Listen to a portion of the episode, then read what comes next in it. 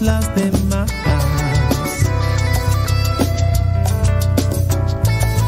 Revestiré toda mi piel de una gama de pigmentos de tendencia universal. Yo quiero ser voz de color que se mezcla una sola con todas las demás.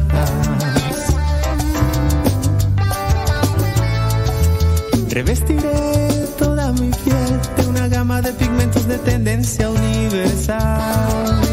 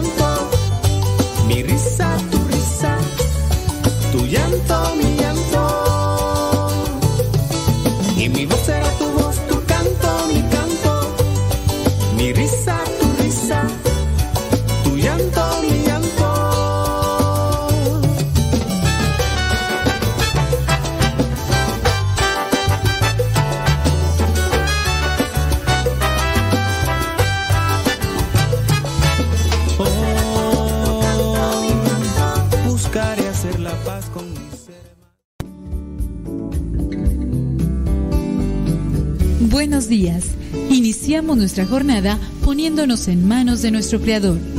Pedimos su gracia para enfrentar como hijos suyos cada reto que la vida nos presente, acompañados de María, la dulce Madre que nos invita a proclamar las grandezas del Señor.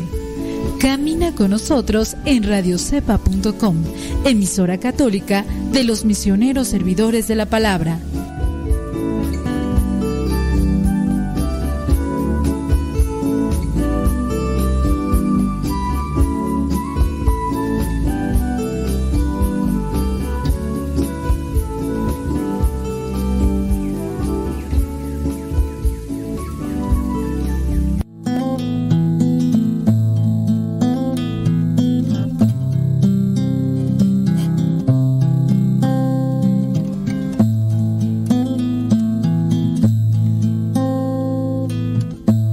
En este momento abrir tu corazón a Dios. Abrir tu mente al Creador. Al que modeló tu corazón. Al que te conoce perfectamente. Háblale. No dejes pasar esta oportunidad. En el nombre del Padre, del Hijo y del Espíritu Santo. Señor Jesucristo, te doy las gracias por tantas atenciones que has tenido conmigo. Te doy gracias, Señor, porque me has dado muchas cosas. Y también, Señor, te doy gracias por las cosas que ya no tengo, por las personas que se alejaron o por las personas que están ahorita contigo. Quiero decirte, Señor, que te ofrezco este día con todas las penas y tribulaciones que en él vengan.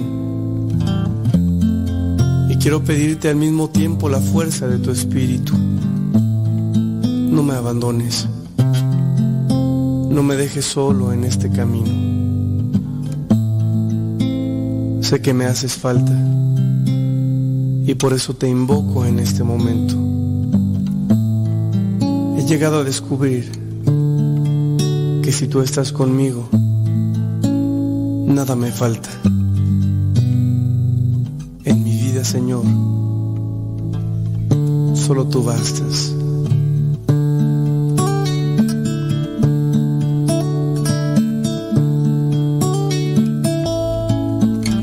Sí, Señor, solo tú eres necesario en nuestra vida.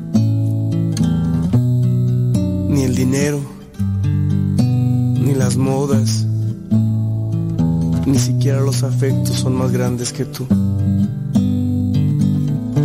Ayúdame para que este día pueda amarte y de este modo poner todo mi empeño en las cosas que tengo que realizar. Ayuda a mi familia, ayuda a mis hermanos, ayuda a mis amigos. Dame la oportunidad, Señor, de mostrarles a ellos quién eres tú,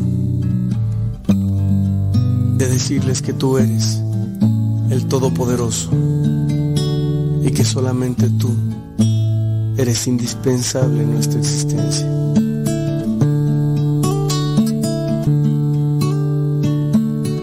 Te invito hermano a que dispongas tu vida y tu corazón a esta experiencia de amor.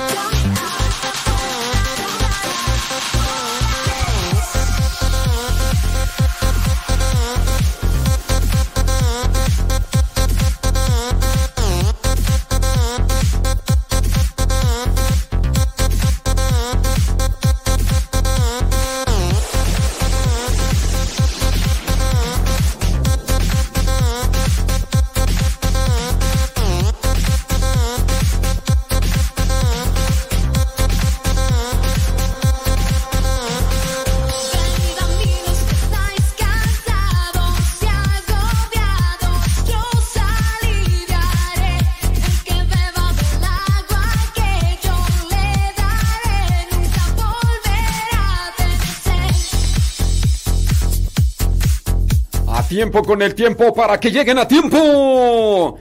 Ya son las 8 de la mañana, bueno, 6 de la mañana con 5 minutos, hora en California. Allá en California, 6 de la mañana con 5 minutos. Hora del centro de México, 8 con 5. Allá en la Florida, donde está mi prima Goya. Prima, prima. Son las 9 de la mañana con 5 minutos. En Nueva York también son las 9 de la mañana con 5 minutos. Mándenos sus mensajitos, díganos dónde nos escuchas. Que, y ahí estamos al pendiente. Oye, pues iniciamos un nuevo mes. Jueves primero de septiembre del 2022. Septiembre, mes de la Biblia. Septiembre, mes de la Biblia. La Biblia, palabra de Dios, lámpara que nos ilumina lámpara que nos sana, nos cura, nos libera, lámpara que nos guía por los senderos de oscuridad, de tiniebla, de incertidumbre, de miedo, de, soledad. La palabra de Dios siempre viene a reconfortarnos, a levantarnos. Ojalá y ustedes tengan a bien de buscar la palabra de Dios. Si me preguntas como consejo, ¿Por dónde puedes comenzar a leer la Biblia? Te podría decir, si tú nunca has leído la Biblia, tú no sabes qué onda con la Biblia, yo te recomiendo el Evangelio de Lucas. Comienza con el Evangelio de Lucas. No lo leas por leer. Trata de leerlo, sí, pero detenerte en ciertos momentos con tu imaginación. Trata de, de presentarte en esos lugares, recrearlos en tu mente quizá la mejor colocarte en la situación de alguno de los personajes que aparecen ahí en ese pasaje que estás tú leyendo. Quizá la mejor hasta imaginarte si es de día o es de noche o si hay aire. Hay libros que te podrían ayudar en esta cuestión de la imaginación. Yo por aquí tengo uno que me prestaron por ahí, que ustedes pues pueden igual buscar es un libro de una beata, Ana Catalina Emerich, y este habla sobre la pasión de Cristo. Hay otro que habla sobre eh, otros pasajes, otros momentos, pero este libro, que yo lo recomiendo más en, en papel, porque así puedes eh, subrayarlo y todo lo demás, ese libro te presenta una visión y no quiere decir que lo que presenta ahí en ese libro es tal cual como sucedió. Vamos a decirlo, es una visión particular para esta mujer que tuvo ese tipo de encuentros o visiones y que le pudieron ayudar a ella y que también nos pueden ayudar en cierto modo. Pero hay que tener mucho cuidado de no tomar este tipo de pasajes como si fueran tal cual la palabra de Dios.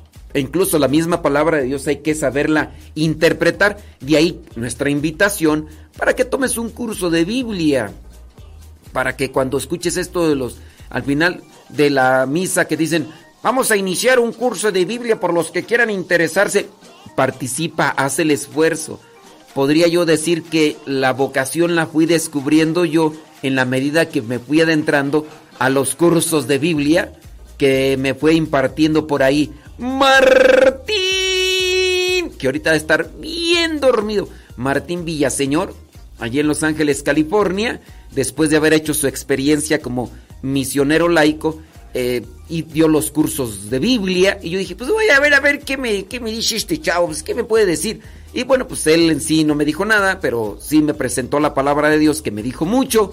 Él solamente fue un puente como todos nosotros. Este programa es un puente, yo soy un puente, espero no ser piedra de tropiezo, pero tomar los cursos de Biblia. los cursos de Biblia nos van iluminando, nos van ayudando con sabiduría y también para ir discerniendo sobre las cosas. Así que yo te invito por ahí. Si dices tú, ay, ¿por dónde comienzo a leer la Biblia? Comienza por el libro, el sí, porque es un libro, el Evangelio de Lucas. Oye, ¿y después por dónde, por dónde me voy? Después agarra Hechos de los Apóstoles. Después agarras Hechos de los Apóstoles y después ya vendría a ser carta a los romanos y todo lo demás. Muchas gracias. Entonces, más o menos eso es mi indicación. Estamos en septiembre, mes de la Biblia. Voy a ir tratando de buscar algunos pasajes que sean significativos, que te puedan ayudar. Hoy en la mañana estaba ahí yo haciendo mi oración, mi meditación con Dios. Eh, me levanto, tú sabes, temprano, temprano y, y trato de, antes de hablar de Dios, me pongo a hablar con Él. Antes de hablar con Dios, me pongo a hablar con Él. Y para los que ven mi diario misionero, ya saben más o menos de qué lado más que la iguana. Y bueno, me encontré con un pasaje que quiero compartirte el día de hoy. Espero, si tú quieres, espero que dice dice que si a mí no me cambian de parroquia, no, no estoy en parroquia, criatura. No estoy en parroquia, no, no, no estoy en parroquia. Este, vámonos con este pasaje.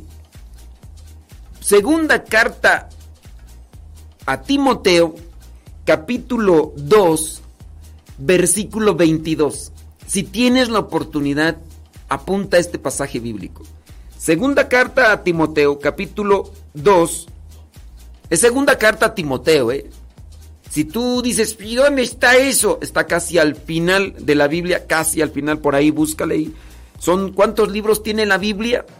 ¿Cuántos libros tiene la Biblia? Bueno, pues ahorita vamos a dejar esas preguntas por ahí para que ustedes lo tengan presente. Segunda carta a Timoteo capítulo 2, versículos 22. Segunda carta a Timoteo capítulo 2, versículo 22. Y como tenemos que hacer una pequeñita pausa, eh, regresando a la pausa, vamos a dar una lectura, reflexión a este pasaje.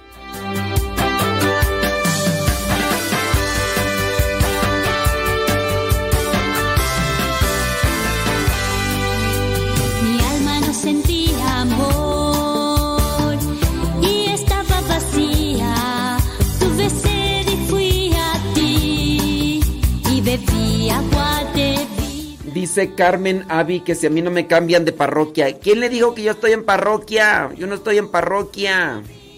¿Por qué me pregunta que si me cambian de parroquia? Yo no estoy en parroquia.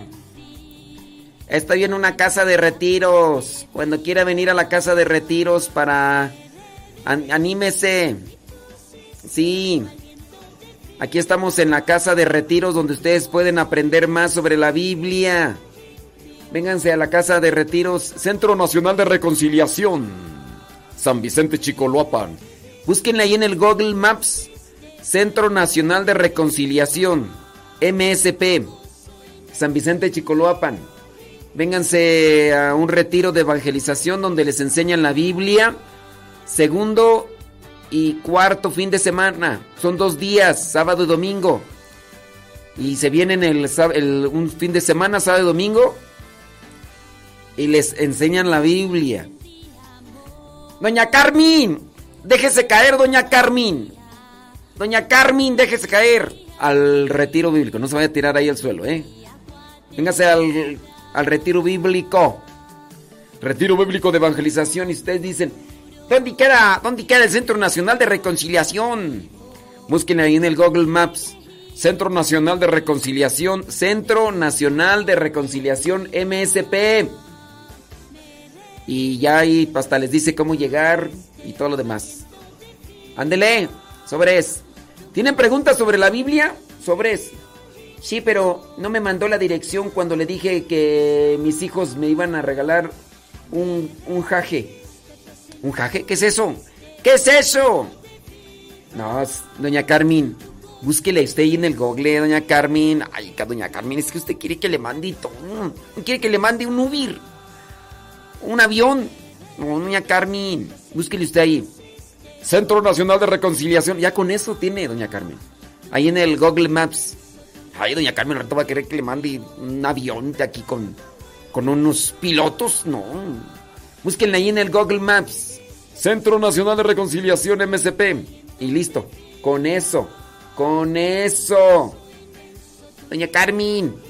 Si tienen preguntas sobre la vida, mándela, pueden mandar al Telegram, arroba cabina radio sepa, arroba cabina radio sepa, arroba cabina radio sepa. Si ya descargaron Telegram, ahí mandan sus preguntas, arroba cabina radio sepa.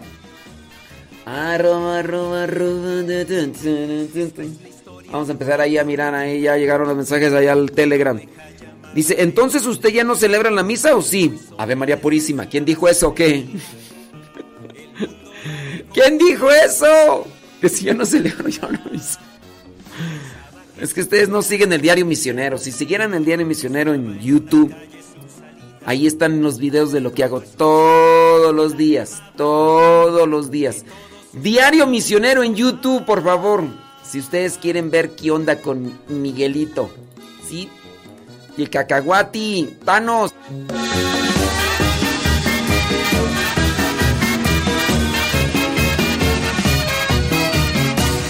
Esta es la historia de una borreguita, una oveja llamada Melodía.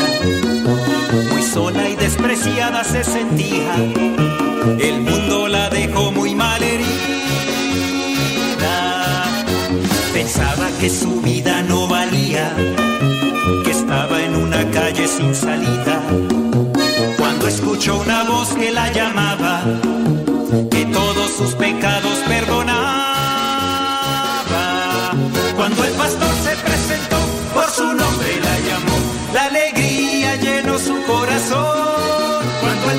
se presentó y ella su voz reconoció, melodía de gozo se llenó.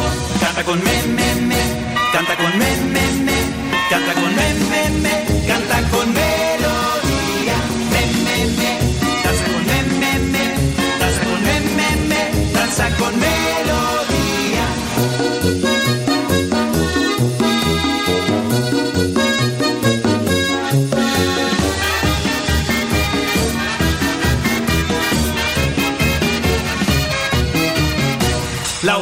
melodía está contenta, está llena de paz y de esperanza. Bien sabe que el pastor nunca la deja, hoy vive por su amor y por su gracia. La oveja melodía canta y danza, y a todos nos contagia su alegría. En Cristo ha puesto toda su confianza, Jesús el buen pastor será su guía. Cuando el pastor se presentó, por su nombre la llamó. La alegría llenó su corazón. Cuando el pastor- Septiembre, mes de la Biblia. ¿Por qué septiembre dentro de la Iglesia Católica y hablando de los cristianos no católicos celebran también septiembre como mes de la Biblia? A ver, vamos a dejar esa pregunta ahí. ¿Por qué, por qué en la Iglesia Católica se celebra septiembre como mes de la Biblia? ¿Por qué también los cristianos no católicos, no sé si todos, ¿verdad? Porque hay muchas, pero muchas denominaciones, los cristianos no católicos también celebran septiembre como mes de la Biblia? Si tiene alguna pregunta sobre la Biblia, háganla en este mismo momento. Porque yo ya le estoy dejando preguntas eh, ahí y usted. Dice por acá, eh, saludos, saludos, saludos, saludos, saludos. Saludos, saludos. ¿Que dónde pueden ver el diario misionero? En YouTube. Ahí pónganla en YouTube. Diario misionero. YouTube. Ahí merengues tengues y ya, ya pueden mirar. ¿eh? Es que dicen que si yo ya no celebro misa, que porque pues me preguntan que... eh, entonces cuando lo invitan a dar... ¿qué? Dice, padre, es que le pregunto porque allá en mi comunidad de Fresnillo eh, los cambian cada cuatro años. Sí, pero yo no estoy en parroquia, criatura. Yo no estoy en parroquia. Yo estoy en una casa de retiros. Yo estoy en una casa de retiros. Y este. Y alguien me preguntó, ah, entonces si está en una casa de retiros ya no celebra misa. Sí, celebro misa aquí todos los días. Y hay veces que hasta celebro tres o hasta cinco misas al día. Más para que, para que veas por dónde más la iguana. Y, y no solamente aquí damos misas, sino también damos pláticas y retiros y guía espiritual y confesiones y es un montón de cosas. Bueno, pero estábamos en septiembre, mes de la Biblia. Recomendación entonces, oiga, ¿por qué septiembre es mes de la Biblia? En la Iglesia Católica y también con los cristianos no católicos. ¿Cuántos libros tiene la Biblia? Ya por ahí Yuri Tobías está respondiendo. Muy bien, se está aplicando, se está aplicando. Y antes de irnos a la pausa, antes de irnos a la pausa, debería abrir una escuela de teología para lecos en la casa de Monterrey. Sí había, sí había Flocky Odinson, Fíjate que había una este, teología para laicos ahí en Monterrey, en la casa que tenemos, pero pues como no fue gente, pues, pues ya se tuvo que cerrar, porque ni modo que estuviera ahí eh, sin nada. Dije, oye, como se hizo viral, este, hay una feria, una feria así de, de esas de pueblo, allá en Fresnillo, Zacateca, Doña Carmen. Y entonces, pues que el día de antier se presentó un señor, nadie fue a verlo, ni sus familiares ni sus familiares, pero el Señor cumplió. Un señor ya grande de edad, de la tercera edad, eh, así eh, ranchero, así como el señor don Antonio Aguilar. Ya viene amaneciendo y al sol ya nos alumbra. ¡Ay, me caballo, me caballo! Bueno, pues este señor que estaba ahí, se presentó allí en la feria de Fresnillo en un recinto de así, pues no se presentó ni su familia y estaban ahí solamente los de seguridad. De veras, estaban las fotos ahí. Y bueno, subieron, eso fue hace como dos días, subieron las fotos al internet y dijeron, pero el señor cumplió. Eh, no fue nadie, pero el señor cumplió. Ahí nomás estaban los de seguridad y todo, y de veras ahí estaban. Y bueno, y el día de ayer se presentó nuevamente el señor después de que se hizo viral esa noticia. No, ahora sí estaba atascado de gente para aplaudirle al señor ahí cantando canciones en ranchero. Y yo me quedé con esa moraleja. Hay que cumplir hay que cumplir aunque no haya aplausos. Hay que cumplir aunque no haya agradecimientos. Hay que cumplir porque tenemos un deber y un compromiso y por encima de todo hay que cumplir. Ahí les va eso a los que andan engendrando chamacos y nomás andan pegando la carrera y que no a la mera hora, pues nomás no se hacen responsables, criatura. Y hablando de responsabilidad y de cómo tenemos que acomodar nuestras vidas, vámonos con la lectura que les recomendé hace ratito. Espero que la hayan ahí apuntado. Segunda carta a Timoteo capítulo 2, versículo 22. Segunda carta a Timoteo capítulo 2, versículo 22. Dice así. Te la recomiendo, esta está buenísima, pero buenísima. Dice, huye de las pasiones de la juventud. Huye de las pasiones de la juventud. Y busca la justicia, la fe, el amor y la paz. San Pablo le dice a Timoteo y también nos dice a nosotros, Huye de las pasiones de la juventud. ¿Cuáles son las pasiones de la juventud? Mm, criatura, acuérdate de Acapulco. Huye de las pasiones de la juventud y busca la justicia, la fe, el amor y la paz. Cuando se busca la justicia, cuando se busca la fe, cuando se busca el amor, obviamente como resultado habrá paz en el corazón.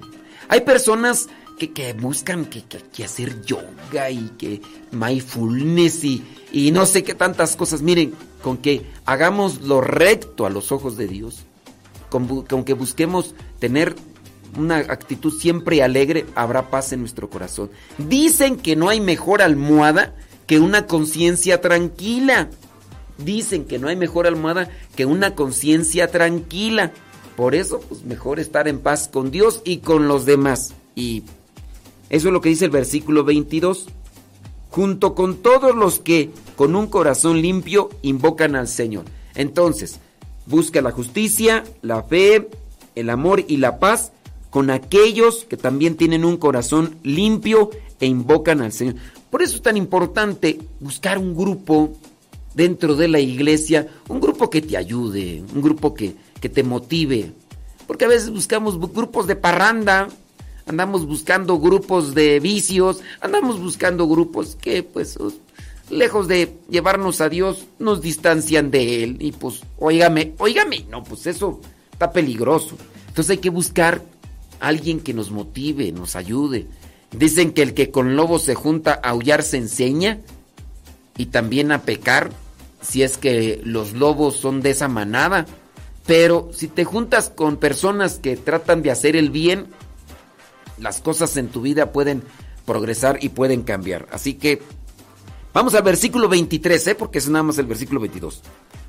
No hagas caso de discusiones que no tienen ton ni son. No hagas caso, por favor, de discusiones que no tienen ton ni son.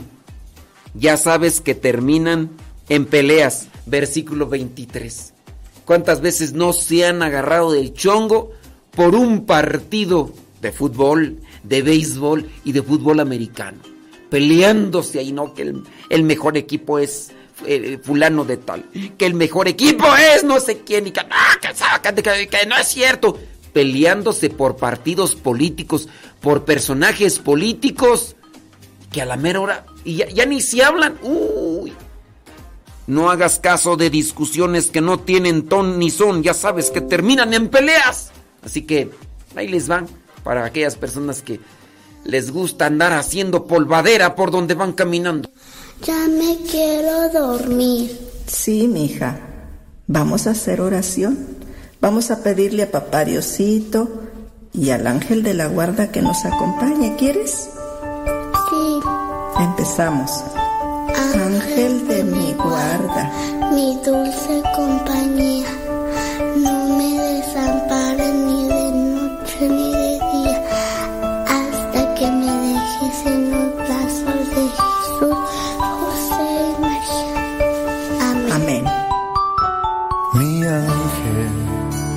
tú estás siempre cerca de mí, testigo en mi diario vivir.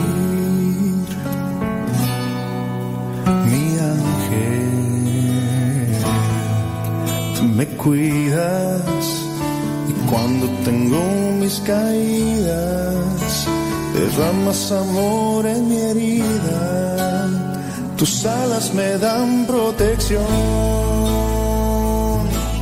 Tú eres mi ángel, me pones cerquita de Dios, de mis sueños cuidas y yo en paz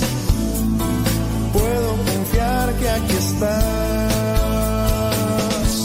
Tú eres mi ángel, me pones cerquita de Dios. De mis sueños cuidas y yo en paz puedo confiar que conmigo siempre estás.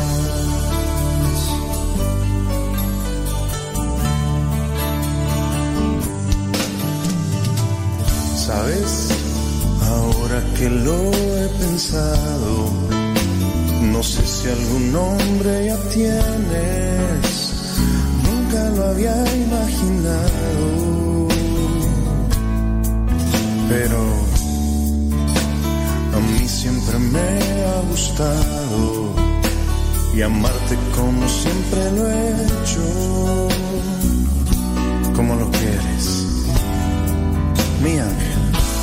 Tú eres mi ángel, me cerquita de Dios. De mis sueños cuidas y yo en paz. Puedo confiar que aquí estás. Tú eres mi ángel, me pones cerquita de Dios. De mis sueños cuidas y yo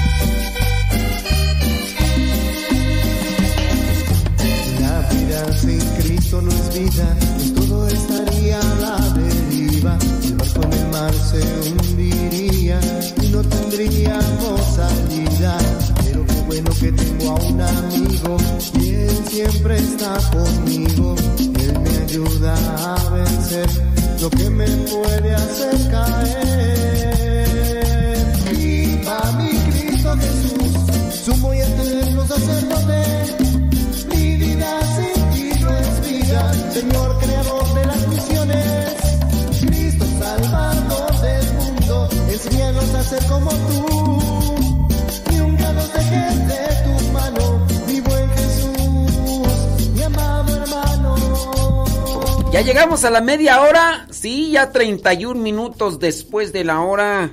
Estamos septiembre, mes de la Biblia. Septiembre, mes de la Biblia. Felicidades a todos los que se están aplicando y que me están respondiendo.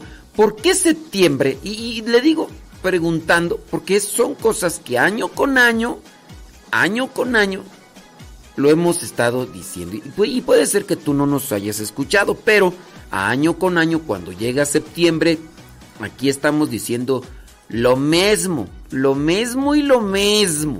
Así que yo ahora me toca preguntarles. Y hay mucha gente que pues ahí está en el limbo, ni fu ni fa, pero hay otros que sí se han puesto las pilas y que de memoria ya ahí lo tienen ya presente. Porque septiembre es mes de la Biblia y pueden dar una respuesta a esta cuestionante. Septiembre, mes de la Biblia. La pregunta es ¿por qué? ¿Por qué en la Iglesia Católica? ¿Por qué en la Iglesia Católica se celebra mes de la Biblia? Y déjame ver por acá, déjame ver quién nos está mandando la respuesta, porque ya ahorita lo vamos a decir. Déjame ver, es que hay muchos saludos, saludos y saludos y saludos. Saludos a everybody in your home, a todos. Ahorita, ahorita al ratito hacemos la hora de los saludos. ¿eh? Dice acá escuchando, bli bli bli, blu blu blu, bla bla bla, y más saludos, y más saludos, y más saludos, y más saludos, y vámonos con más saludos. Dice por acá, bla bla bla bla bla.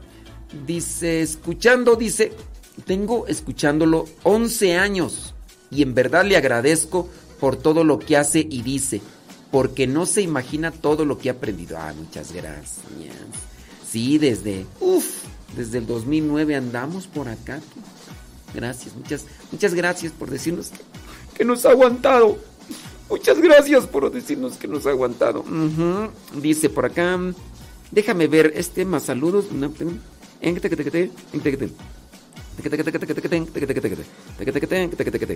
Dice, bueno, por acá está Linda Ángeles. Linda Ángeles está respondiendo a la pregunta ¿por qué septiembre es mes de la A ver, doña Carmen. Doña Carmen, póngase a buscar allí por qué septiembre es mes de la Biblia, doña Carmen. También, ¿quién más tú? Lupe Barriga. Lupe Barriga también está dando una respuesta de por qué. Si es que doña Carmen está- me está, me está hablando de los, car- de los dos carnales, hombre. Eh, ay, doña Carmen, hombre, ya, hombre, ya, es que. Doña Carmen es de ahí de Fresnillo, Zacatecas y nos está hablando ahí de la feria. Eh, doña Carmen, mejor ahí dígame cuántos libros tiene la Biblia, doña Carmen. Lourdes Reyes dice. Muy bien, nos está respondiendo acá. Este, ¿cuántos libros tiene la Biblia? ¿Y por qué? ¿Y por qué septiembre es mes de la Biblia? Muy bien, Lourdes Reyes, muy bien, felicidades, congratulations for you. ¿Quién más tú nos está respondiendo por acá? Bli, bli, bli, bli.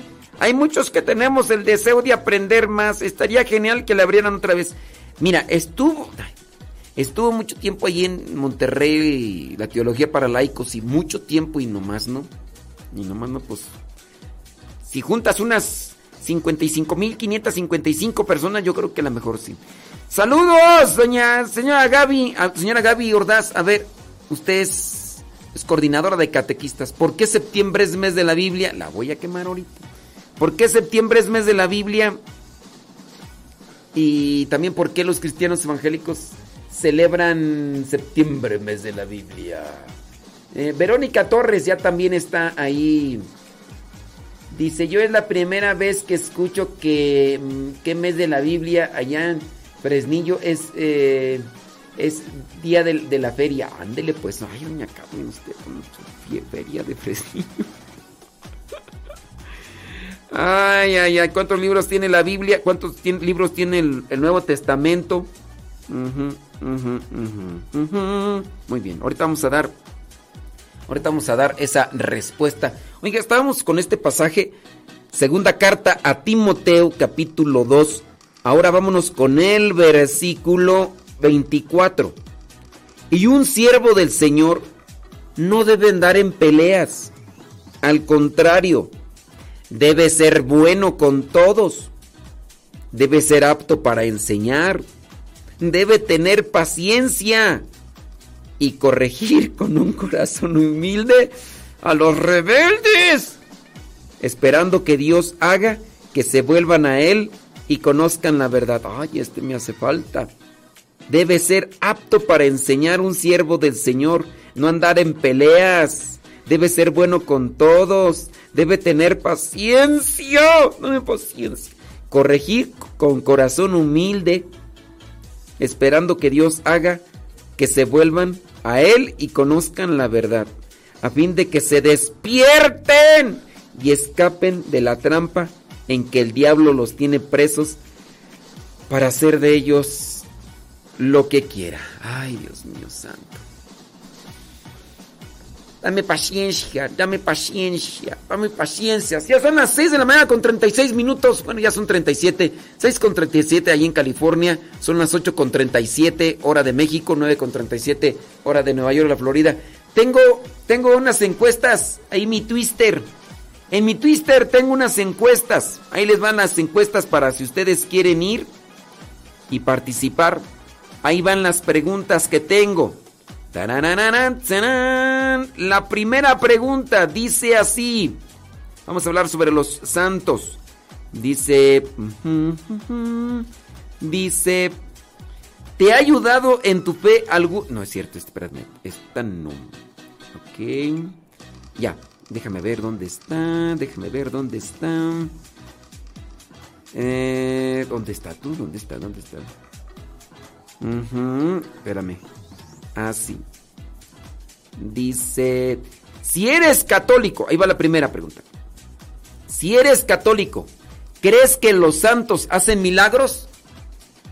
Esta pregunta es para los católicos. Si eres católico, ahí mi twister, busquen ahí mi twister, Modesto Lule. Si eres católico, ¿crees que los santos hacen milagros? Y ahí ya viene una encuesta, si no, este, intercesores, Dios hace milagros, y vamos ahí a checar a ver qué onda. Si eres católico, ¿crees que los santos hacen milagros? Segunda pregunta, ¿has recibido un milagro de Dios por intercesión de un santo? Y ya que nos pongan ahí cuál fue, ¿no? Porque nada más sí o no, o conozco a alguien que sí. Bueno, dice, ¿son necesarios los santos en la iglesia católica? Otra pregunta. ¿Sabes el proceso que se de para que se de, ¿Sabes cuál es el proceso para que se declare santo a una persona en la iglesia? Esa es otra encuesta. Eh, otra encuesta. ¿Te ha inspirado a la santidad la vida de un santo? ¿Te ha inspirado a la santidad la vida de un santo? Otra pregunta. ¿Sabes lo que se necesita para ser santo en la iglesia? ¿Sabes lo que se necesita para ser santo en la iglesia?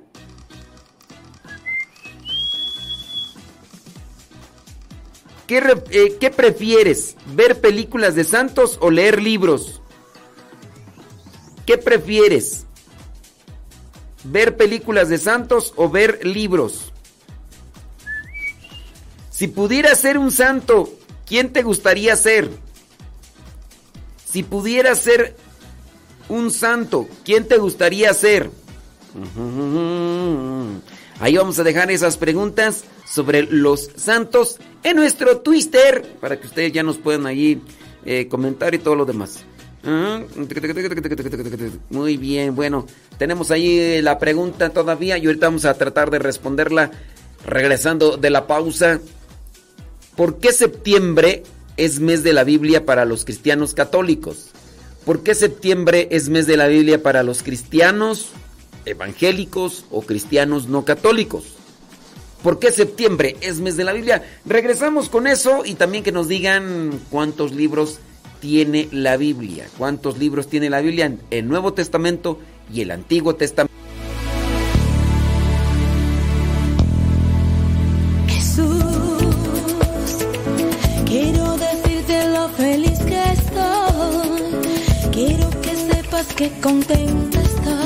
Para las personas que les hice las preguntas, recuerden que tienen que responder en Twitter. En Twitter. Tienen que responder en Twitter, no en Facebook. Tienen que responder en Twitter. Por eso están las encuestas. Ahí están las encuestas en Twitter. Por favor, pasen al Twitter. Busquen como Modesto Lule. Modesto Lule en Twitter. Ahí están las encuestas. Les agradezco mucho. Y este, y nada. A ver, la señora Gaby Ordaz nomás me dejó ahí con el pen. Dice, ¿por qué? Ándele. Bueno. Oiga, y este. mm, Bueno, si ya no respondió. Muy bien, señora Gaby Ordaz. Ándele, pues. ¿Por qué? Oiga, ¿y por qué los cristianos evangélicos también celebran el mes de la Biblia? Ándele. Señora Gaby Ordaz. Pregúntele a ya sabe quién. Pregúntele a ya sabe quién. Sí, las personas que me están pre- respondiendo las preguntas que hice ahí en el Twitter, por favor. Sí, en el Twitter. Respóndame en el Twitter, es que me están acá respondiendo por este mm, por Telegram y por Facebook. Es que quiero tener en, en la encuesta, por eso es en Twitter para tener la encuesta, criaturas. Si no solamente. Sí, váyanse a Twitter. Busquen arroba modesto lule. Sí, gracias. Gracias. Mándenos sus mensajes, sus comentarios, pero no respuestas de lo que estaba preguntando. Mándelo por Telegram. Arroba cabina Radio Cepa, ese es el Telegram. Y si ustedes quieren, pueden seguir nuestro canal en Telegram. Ahí en el Telegram ustedes pueden encontrar nuestro canal y pueden encontrar música. Mucha de la música que ponemos aquí en este momento en el programa está ahí, mucha, pero mucha. También hay predicaciones, cápsulas para matrimonios. Tenemos este, algunas cápsulas ahí que les pueden servir. Dicen que no tienen Twitter, ni modo. Ni modo, si no tienen Twitter, ni modo. Pues, ¿qué les puedo decir? ¿Qué les puedo decir? Déjame ver por acá. Dice. Bli, bli, bli, bli, bli, bli, bli, bli. Ándele pues, hombre, gracias. Bla, bla, bla, bla, bla. Saludos y más saludos y más saludos y más saludos. Dos saludos. Ujú. Sí. Ándele pues. Sí. Sananana. Vientos. Eso. Bueno, muchas gracias a los que están ahí. Ahí en el Twitter. Ahorita vamos a checar ahí en el Twitter qué onda. Írala. Sobres. Eres la barca que me rama che mi sa portare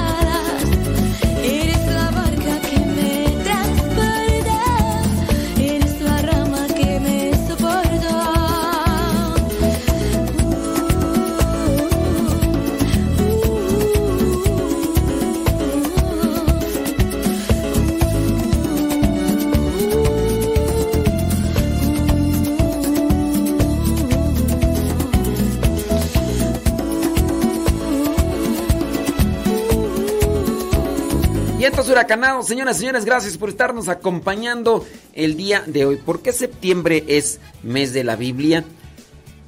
Porque en septiembre se recuerda a un personaje dentro de la historia y dentro de la iglesia que tradujo la Biblia al latín. Fue el primero, el primero que lo tradujo. Hablando de el hebreo, acuérdense que el Antiguo Testamento fue escrito en hebreo y una parte en arameo. Tiempo después los judíos, 70 sabios, tradujeron del hebreo al griego, pero solamente el Antiguo Testamento. El Nuevo Testamento no estaba, obviamente. Entonces, a esa Biblia se le llama la Septuaginta. Septuaginta. Esto porque se dice que fueron 70 sabios los que tradujeron la Biblia del hebreo y arameo al griego. En tiempos de Jesús, la Biblia que se manejaba hablando del Antiguo Testamento era la Septuaginta, porque acuérdese que en tiempo de Jesús si bien todavía el pueblo de Israel hablaba hebreo, pero la lengua dominante era el griego. Era el griego porque los romanos tenían el poder y el control sobre los pueblos. La Biblia que se utilizaba, hablando del Antiguo Testamento solamente en tiempos de Jesús, era la Septuaginta. ¿Cuántos libros tenía la Septuaginta? ¿Cuántos libros tenía la Septuaginta?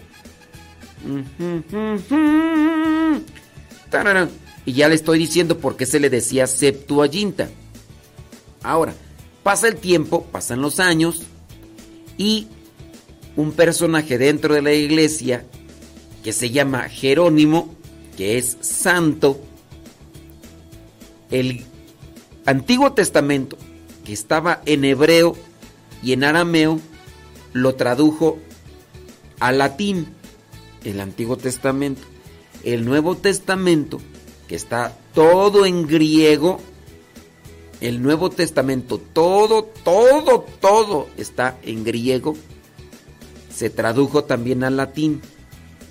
Se habla que el libro de Mateo fue escrito en su origen en hebreo, porque Mateo escribía a los judíos conversos, pero ciertamente el libro que se tiene es en griego, pero se dice que también escribió en hebreo para los judíos. Entonces San Jerónimo hace la traducción del hebreo y arameo del Antiguo Testamento al latín. Y todo el Nuevo Testamento que está en latín, no, perdón, que está en griego, lo tradujo al latín. A esa Biblia que tradujo San Jerónimo, a esa Biblia que tradujo San Jerónimo, se le llamó Vulgata. Se le llamó Vulgata. ¿Por qué se le llamó Vulgata? Porque San Jerónimo tradujo la Biblia al latín en un latín vulgar.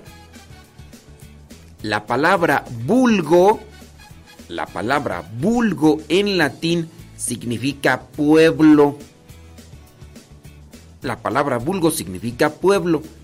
Decir latín vulgar es el latín que hablaba ordinariamente la gente, porque había un latín clásico, un latín elevado, un latín para para estudiosos, pero había un latín vulgar, es decir, el que manejaba a la gente, sin mucho conocimiento, trabajadores, campesinos, pescadores, de todo.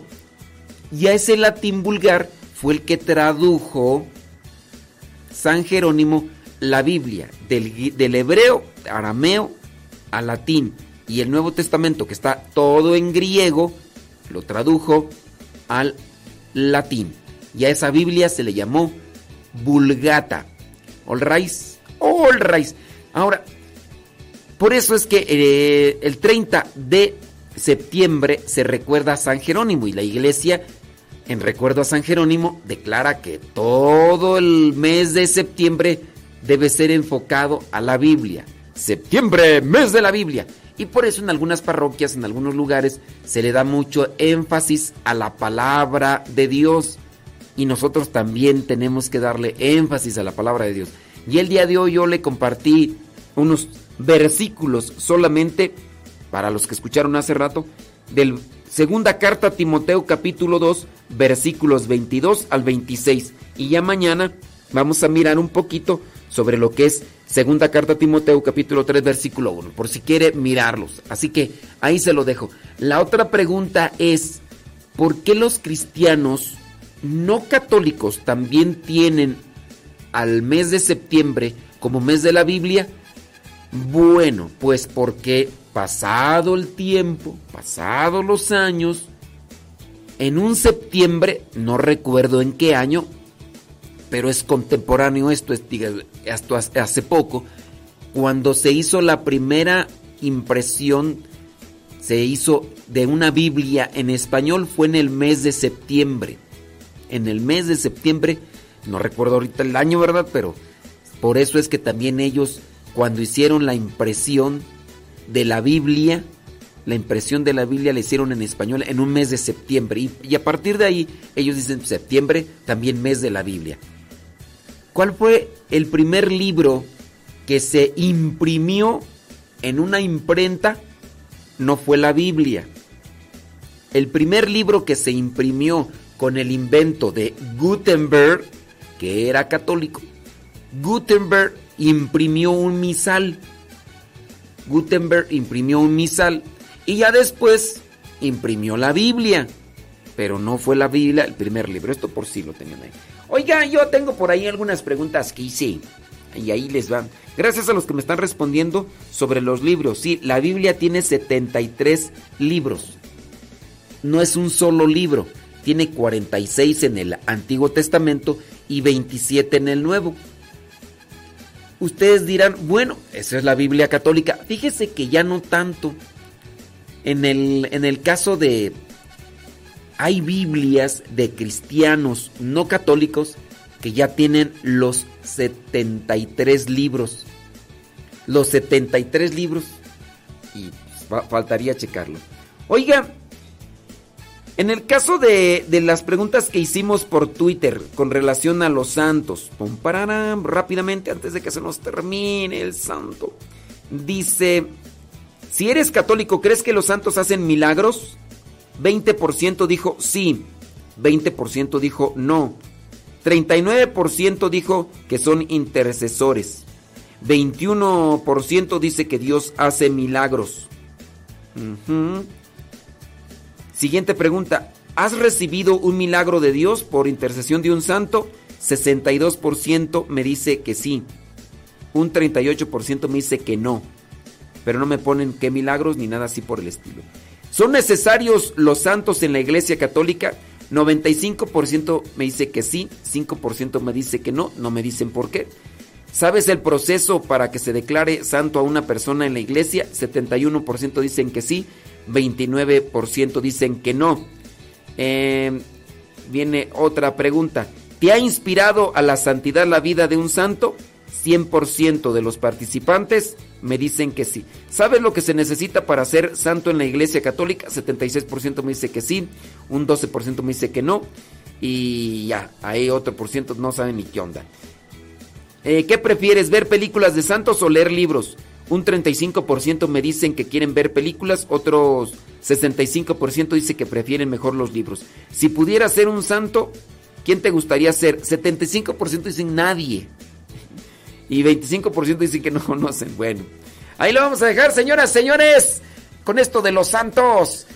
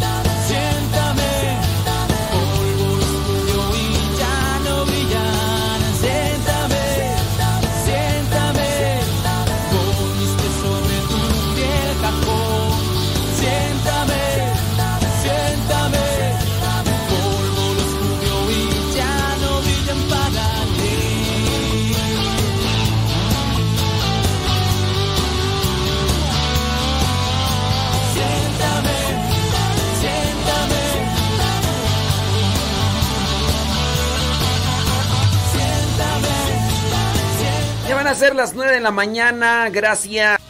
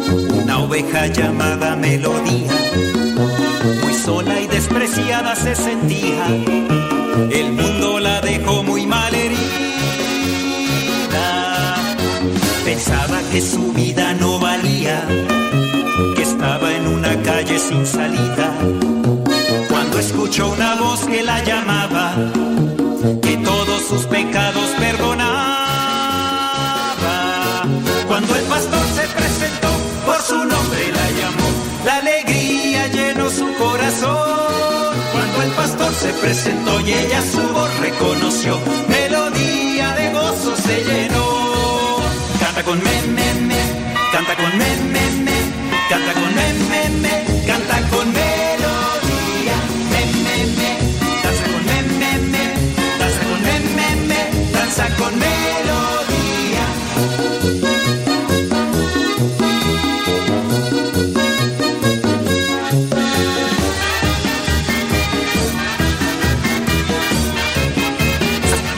Dice que si subí el evangelio, ¿a dónde? Porque está en el Telegram, está en el WhatsApp, está en iTunes, está en YouTube, está en, en, Spotify, está en Google Podcast. Que, que si subí el evangelio, pero ¿a dónde, criaturas? ¿A dónde lo subí o qué? Porque están preguntando, pues, pero.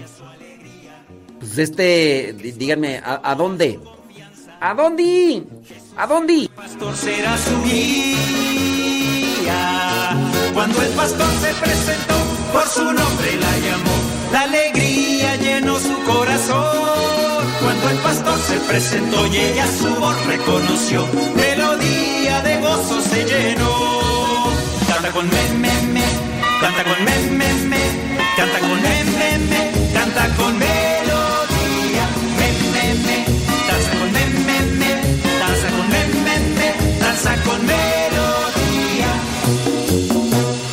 Desde entonces melodía, desde entonces melodía, no se aleja del pastor, no se aleja del pastor, aunque la senda sea sombría, aunque la senda sea sombría, ella no siente ningún temor, ella no siente ningún temor. Desde entonces melodía, desde entonces melodía, tiene a Jesús en su corazón, tiene a Jesús en su corazón, nos comparte su alegría, nos comparte su alegría, hoy nos unimos a su voz,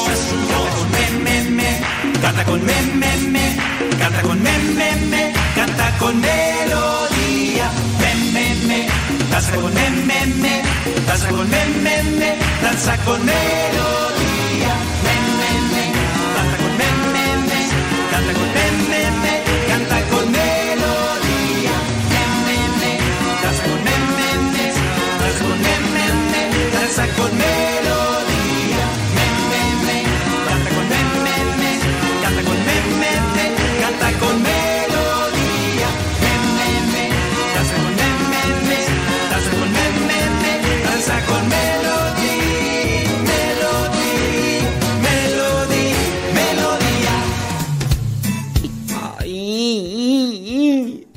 ¿Que dónde está el evangelio del viernes? Deje que llegue viernes, criatura, es jueves, jueves. Ay, con razón no lo encuentra el del viernes, con razón no lo encuentro. ¿Por qué no encuentro el evangelio del viernes? Pues es que es jueves. Hoy es jueves, por eso no lo encuentras, nomás por eso. Ándele, pues bueno, salud, salud, salud, salud, salud, salud, salud, salud, salud. Y más saludos. Pues. Julia Valencia, ¿qué pasó con tus zapatotes? ¿Cómo andamos? ¿Todo bien? Qué bueno, me da muchísimo gusto. Ándele pues. Julia. Julia, Julia, Julia, Julia. Julia. Ándele. Ah, pues me da muchísimo gusto, hombre. Qué bueno que están ahí conectados. Tenemos por ahí este. Pues sí, ay, Dios mío santo. Ay, criaturas. Sí, mire nada más. No, pues. Ahora entiendo. Ahora entiendo lo que me está sucediendo. Fue mi error. Más que estoy checando acá lo de septiembre, mes de la Biblia. No me acuerdo dónde se quedó. ¿Dónde se quedó esto de septiembre, mes de la Biblia, hombre? Es que yo tenía por ahí ya todas estas cosas acomodadas, pero. Pues ya no me acuerdo. Ya no me acuerdo. ¿Dónde están los de septiembre, mes de la Biblia? ¿Dónde está? ¿Dónde, dónde estás? ¿Dónde estás? Titiri. Tiriri, tiriri, tiriri. Sí, miren nada más. ¿Dónde está? ¿Dónde está? Espérame tantito. No, pues no. No lo encuentro. Ah, es que soy bien lento. Un momento que soy lento. Ujú. Ni modo. Sobre la... Sí, hombre, qué bárbaro. Qué bárbaro. No, pues no. Lo quedo a deber, dijo aquel. ¿Dónde está? ¿Dónde está? ¿Dónde está? Sí, no, no, lo encuentro. Ni modo. Yo que quería pasarles ahí lo de septiembre, mes de la Biblia, y nomás no. Nada, nada de nada, solo recuerdos ya.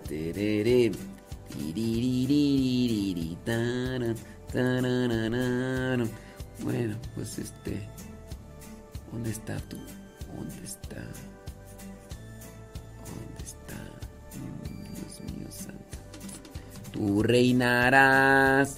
Ese es el Cristo.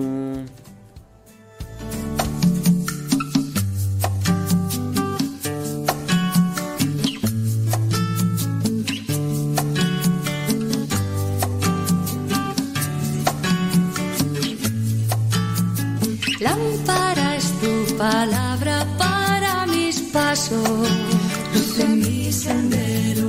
Lámpara es tu palabra para mis pasos, luz en mi sendero. Luz, tu palabra es la luz.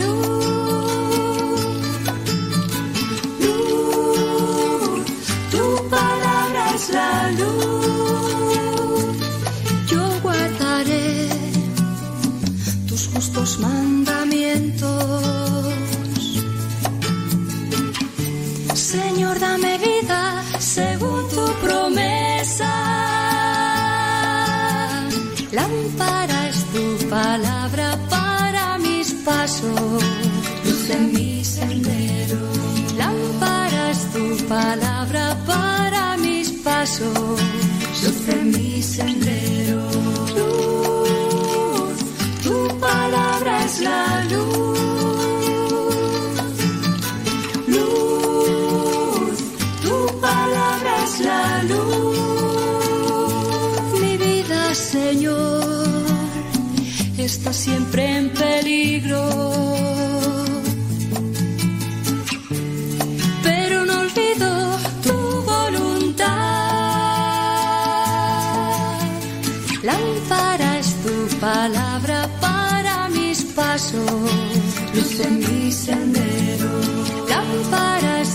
Palabra para mis pasos, luz en mi sendero. Tu palabra es la luz. Luz, tu palabra es la luz. Inclino mi corazón a cumplir tus leyes. Sé tú la alegría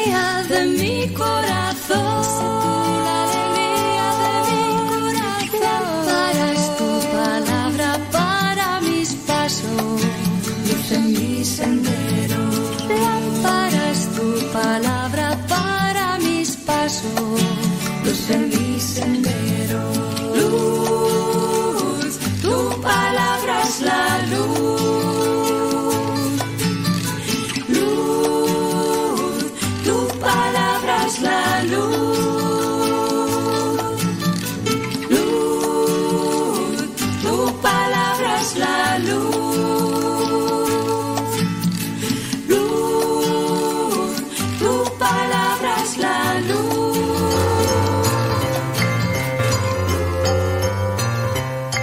Vámonos con una pregunta bíblica en esta trivia católica.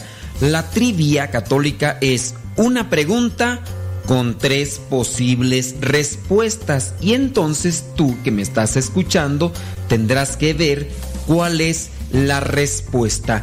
Una trivia sobre cuestiones bíblicas. Yo voy a saber si tú realmente estás en conocimiento con lo que es la Sagrada Escritura. La pregunta es la siguiente. ¿Cuántos años vivió el patriarca Abraham? Sí, Abraham, aquel que es conocido como el padre de la fe. Apúntate muy bien este título porque puede ser que después te lo pregunte. Abraham, conocido como el padre de la fe, ¿cuántos años vivió? 438, 930 o 175. ¿Cuántos años vivió Abraham, el patriarca Abraham, el padre de la fe? 438 años, 930 o 175 años. Bueno, pues yo espero que me hayas dado la respuesta correcta. Sí, no fueron 930 años, tampoco fueron 438. El padre Abraham vivió 175 años y así nos lo dice el libro del Génesis capítulo 25 versículo 7. Si respondiste correctamente, felicidades. Y si no, creo que no te haría mal abrir la Biblia y comenzar a estudiar un poco de lo que...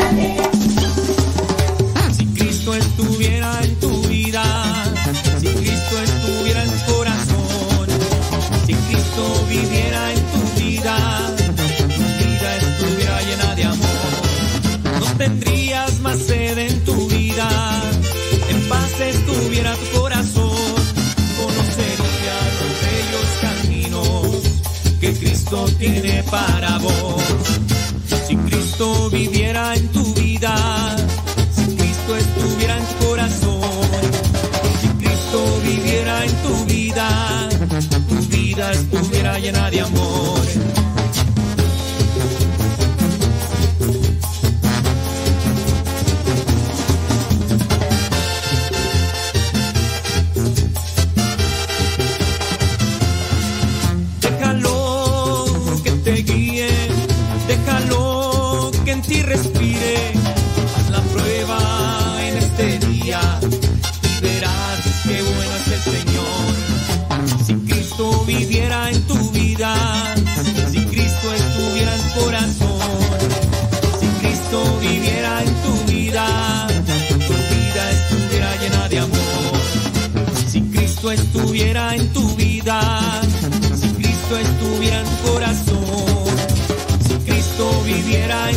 vida tu vida estuviera llena de amor.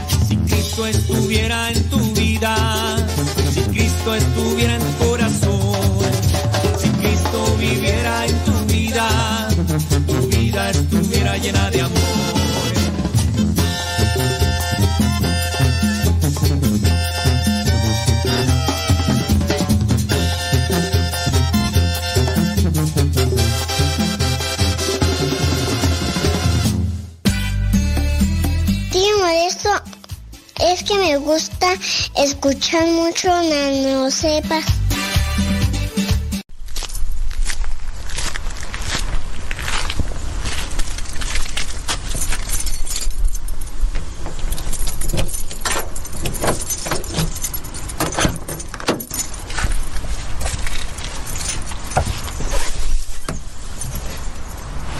Con mucho sacrificio compró un muchacho su primer automóvil que cuidaba con esmero y no lo prestaba a nadie. Cierto día, su hermano, que acababa de conseguir su permiso de conducir, le pidió prestado el vehículo. Como era de esperar, el muchacho se lo negó.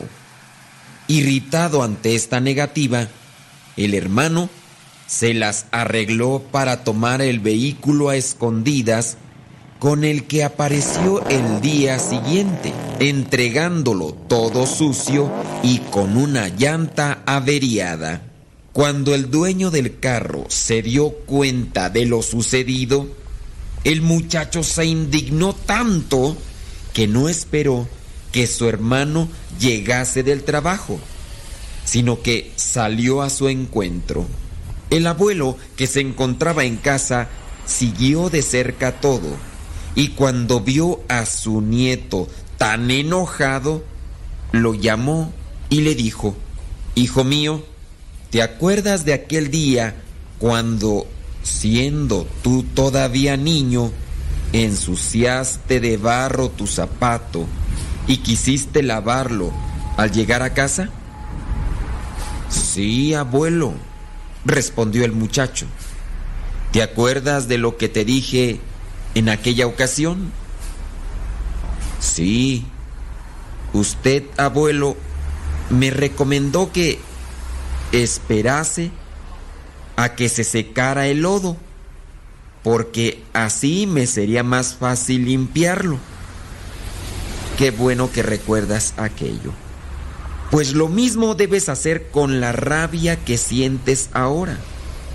Espera a que se seque mejor las cosas, porque ahora puede ser que arruines más la situación o que agrandes un problema.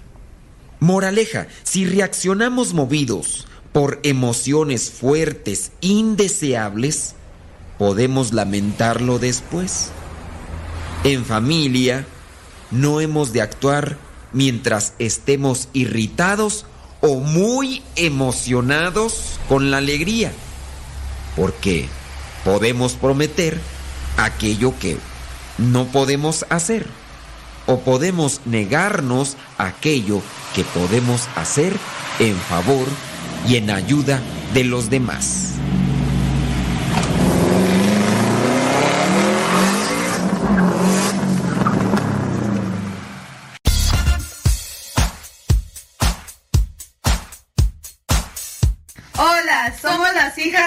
¿Y en la sala? En el cuarto. ¿En el baño? En el carro. ¿En la oficina?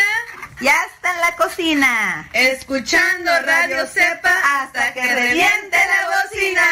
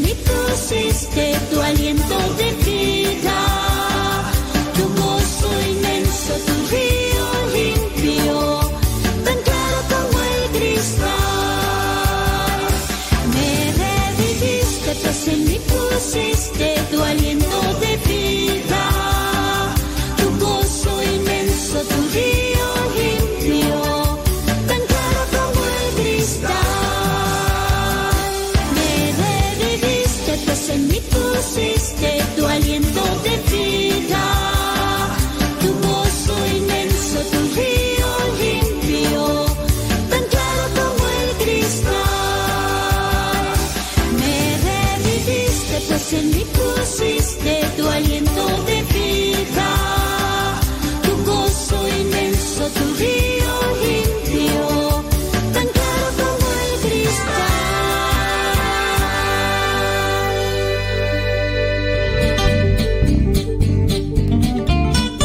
Según la ciencia, el matrimonio puede mejorar la salud física y mental para una vida larga y feliz.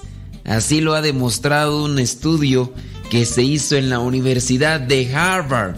Después de estudiar a hombres durante casi 80 años como parte del Harvard Study of Adult Development, uno de los estudios más largos del mundo sobre la vida adulta, los científicos han reunido una cantidad considerable de datos sobre la salud física y mental.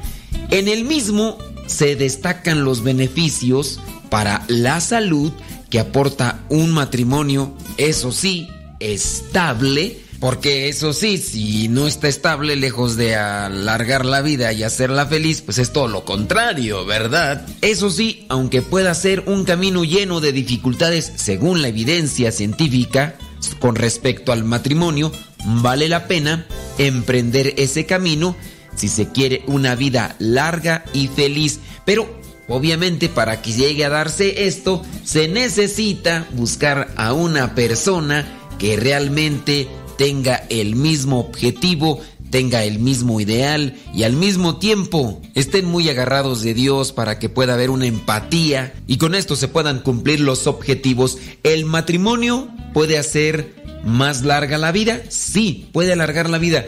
Esta es una de las conclusiones del estudio. Las personas que tienen relaciones sociales fuertes tienen menos probabilidades de morir prematuramente con respecto a las que viven de manera aislada, solitaria. Así que ten presente esto y tómalo en cuenta. Bueno, si es que quieres vivir más tiempo en este mundo. El aislamiento lleva a las personas a ser, dice el estudio, menos felices. Y es que es la verdad. Una simple comida se disfruta más con una buena compañía. Y no necesariamente estamos hablando de una comida exquisita que se pueda deleitar, sino con la compañía. Según la evidencia recolectada, los solitarios fueron muriendo antes, por lo que los científicos afirman que la soledad mata y su efecto es tan poderoso como el cigarrillo o el alcohol. Ahora imagínate, si vive en soledad vive solitario o solitaria y después le echa también cigarrillo y alcohol, válgame, esto acelera el sufrimiento y también el momento. Sin embargo, no es el estar con alguien lo que hace que se dé un verdadero aporte, sino la calidad de esa relación y el nivel del compromiso presente. En el estudio se destacan las relaciones cálidas y cercanas como aquellas que al contener un valor de pertenencia permitieron la salud física y un menor deterioro mental con el paso de los años. Los investigadores encontraron que las mujeres que se sentían firmemente unidas a sus parejas estaban menos deprimidas y más felices en sus relaciones dos años y medio después y también tenían mejor memoria que aquellas con relaciones maritales que se pueden catalogar como insanas. Cuando hay más compromiso entre la pareja, más salud. Este dato reafirma lo que otro estudio publicado en la revista británica médica British Medical Journal hace un par de años observaba sobre la variabilidad de estos efectos protectores de la salud de acuerdo al tipo de relación. Por ejemplo, entre el cohabitar y el estar casado. Cuanto mayor es el compromiso con la pareja, es decir, cuando se casan, que es ahí donde se asume un compromiso. No solamente cohabitar de decir voy a vivir junto con esta persona durante algún tiempo. Allí no hay compromiso. En fin, cuanto mayor es el compromiso con la pareja, mayor es el beneficio para la salud. Esto podría explicar por qué las parejas casadas viven más, porque el matrimonio implica un compromiso más profundo que el cohabitar. Y otra cosa que sacó el estudio es que el matrimonio puede mantener ágil tu mente. El director de estudios Robert Wildinger, psiquiatra del Hospital General de Massachusetts y profesor de psiquiatría en la Escuela de Medicina de Harvard, dijo que las buenas relaciones no solo protegen nuestros cuerpos, sino también nuestros cerebros. Y según la evidencia, esas buenas relaciones no tienen que ser suaves todo el tiempo. Algunas de las parejas podían pelearse todos los días siempre y cuando sintieran que realmente podían contar el uno con el otro cuando las cosas se ponían difíciles, permitiendo que esos argumentos no dañen sus recuerdos. Los investigadores encontraron que la satisfacción marital tiene un efecto protector sobre la salud mental de las personas. Parte del estudio encontró que las personas que tenían matrimonios felices en sus 80 informaron que sus estados de ánimo no sufrieron ni siquiera en los días en que tuvieron más dolor físico, mientras aquellos que tenían matrimonios infelices sentían dolor tanto emocional como físico. Los estudios muestran que las relaciones estresantes, tanto de corto o largo plazo, tienen un impacto negativo en la salud mental. Por el contrario, aquellas que mantuvieron relaciones cálidas vivieron más y más felices y con mayor salud mental. Y otra de las cosas que a lo mejor les puede gustar a algunos, el matrimonio puede mantenerte joven. Lo felices que somos en nuestras relaciones tiene una poderosa influencia en nuestra salud. Y dado que el envejecimiento comienza al nacer, la gente debería comenzar a cuidarse a sí misma en cada etapa de la vida. Eso lo dicen los investigadores. Cuando comenzó el estudio, nadie se preocupaba por la empatía o el apego hacia una persona. Pero ojo, la clave para el envejecimiento saludable, según los científicos y los resultados que obtuvieron después de sus análisis e investigaciones, dijeron que no es el dinero o la fama,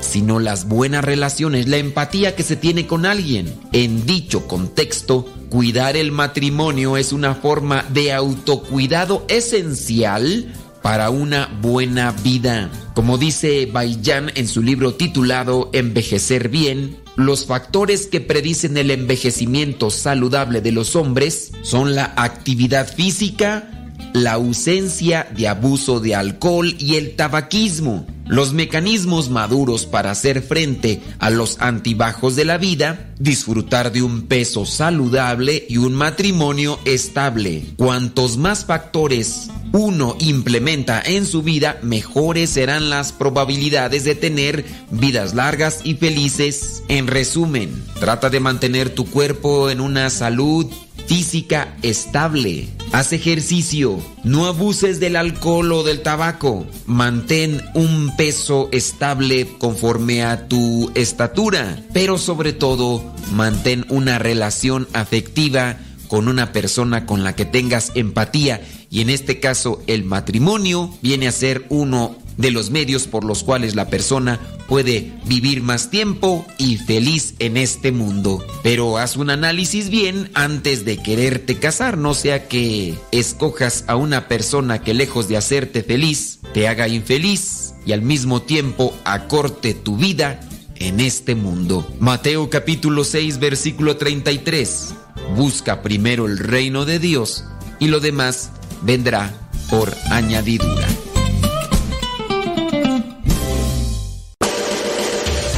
Escuchas Radio Cepa.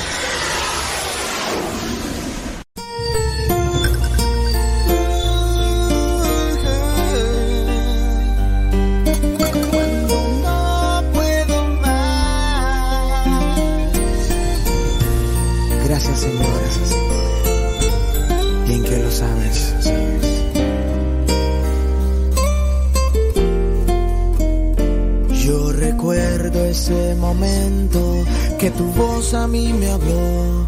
Tú llegaste en un tiempo de dolor y confusión. Quiero gritarle al mundo entero Que yo quiero ser feliz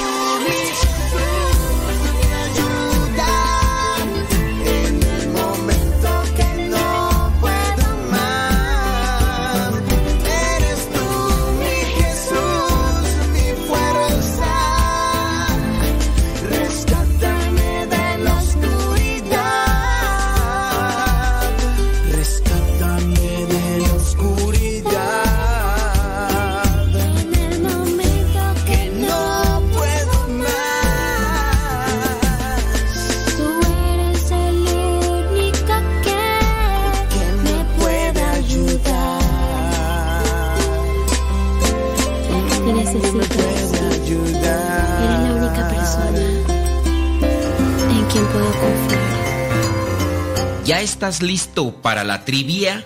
Pues vámonos con ella. La pregunta es la siguiente. ¿por cuántas monedas de plata vendieron a José el soñador? ¿Por cuántas monedas de plata vendieron a José el soñador? ¿Lo vendieron por 20? ¿Lo vendieron por 30?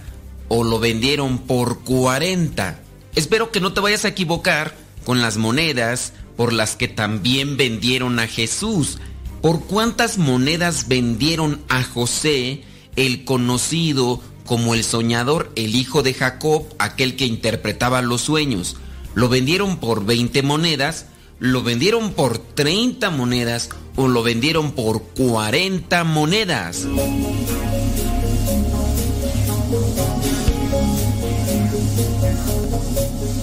Si tu respuesta fue que a José el soñador lo vendieron por 30 monedas, pues te equivocaste. Si tú dijiste 40, también te equivocaste. La respuesta correcta es 20 monedas. 20 monedas de plata fue lo que recibieron los hermanos de José, que son los que lo vendieron. Y hemos hablado algunas veces de José el soñador, como en este caso Jacob, ya siendo grande, había tenido a José y lo quería mucho, le regaló la túnica de colores, pero José tenía este talento de poder interpretar algunos sueños y él había soñado algunas cosas, se las compartió a sus hermanos, le tenían envidia, su hermano Rubén lo defendió varias veces, incluso intentaron acabar con su vida, pero su hermano Rubén pues le ayudó. Al final, cuando Rubén no estaba, lo vendieron después de que lo habían metido en un pozo. Pero ¿cuántas monedas dieron? 20. ¿Dónde lo puedes comprobar? Génesis capítulo 37, versículo 28. Génesis 37, versículo 18 dice, Y cuando los comerciantes madianitas pasaron por allí, los hermanos de José lo sacaron del pozo y lo vendieron a los ismaelitas por 20 monedas de plata. Así se llevaron a José a Egipto. ¿Cuántas monedas fueron? 20 monedas de plata.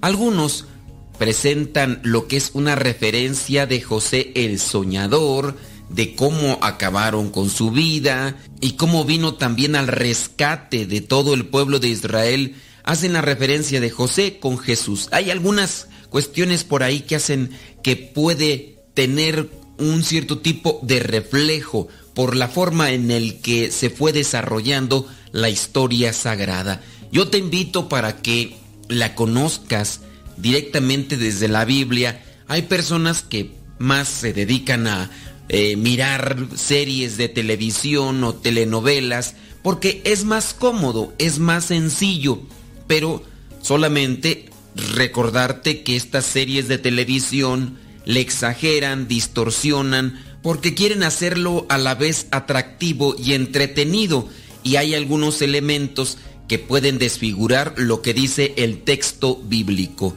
Algunas personas incluso me han cuestionado que por qué cierto personaje hizo esto, esto y esto, y en muchos de los casos han tenido esa referencia conforme a lo que han visto en este tipo de series. Lo mejor será siempre adentrarse a la palabra de Dios y en este caso cuestionarse sobre las cosas de la vida. ¿Cómo es que estos hermanos tuvieron tanto odio y coraje hacia un hermano de sangre, tuvieron el pensamiento de acabar con su vida y ya después lo vendieron, pero sí tuvieron este odio que se fue generando poco a poco, primero enojo, coraje y después en odio. Tengamos cuidado y pidámosle a Dios que cuide nuestro corazón y nuestros pensamientos para no llegar a esta situación donde a lo mejor tú dices yo no vendo a mi hermano por unas monedas, pero puede ser que le dejes de hablar, puede ser que simplemente no quieras mirarlo, no porque vayas a recibir unas monedas por su persona, sino porque muchas veces se sabe de hermanos de sangre que se dejan de hablar por cuestiones de herencia, cuestiones materiales. Es decir, el dinero se interpone entre la relación de hermanos. Que eso no pase, que el Espíritu Santo cuide nuestros corazones y nuestras mentes para no caer hasta esa situación.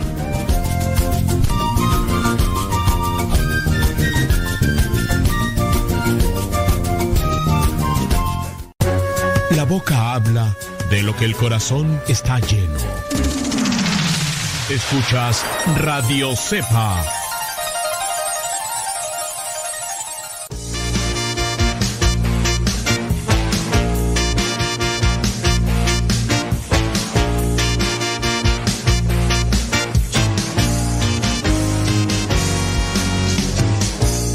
Tesoro que llevo en mí, ese tesoro viene de ti. Eres la perla que yo escogí, que hoy me hace feliz. Dejé mi barca y te seguí. Tú me dijiste venir a mí. Un pescador de hombres soy de ti y así quiero morir. Yo te seguí porque te creí. Vida eterna se encuentra en ti. Y aunque en momentos voy a sufrir, tú estarás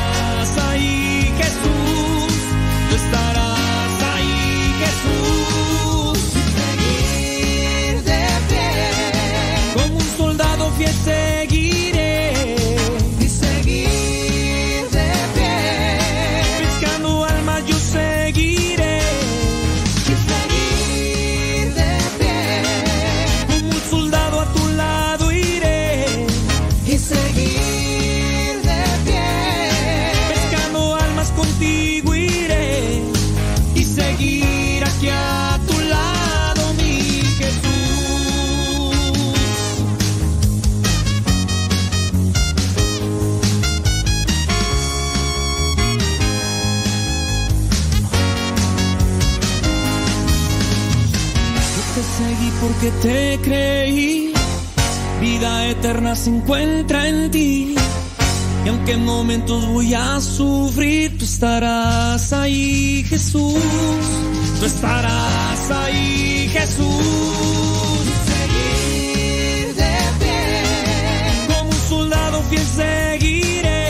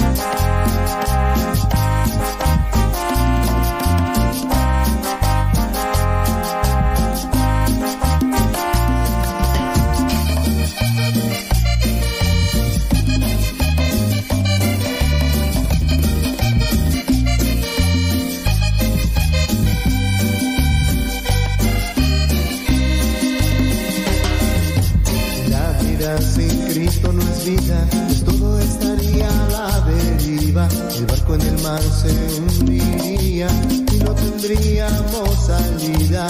Pero qué bueno que tengo a un amigo y él siempre está conmigo. Él me ayuda a vencer lo que me puede hacer caer. Viva mi Cristo Jesús.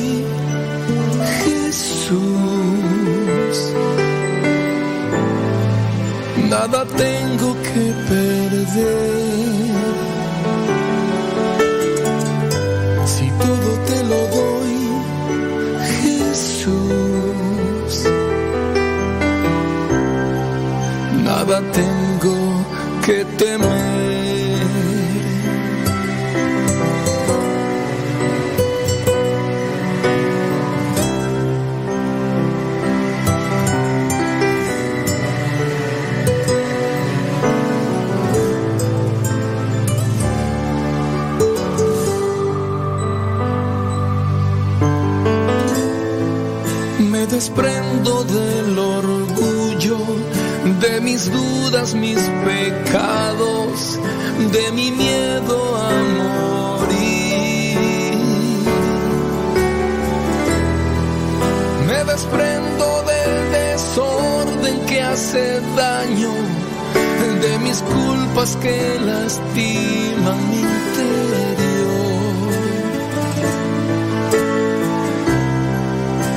desprendo de mi vida.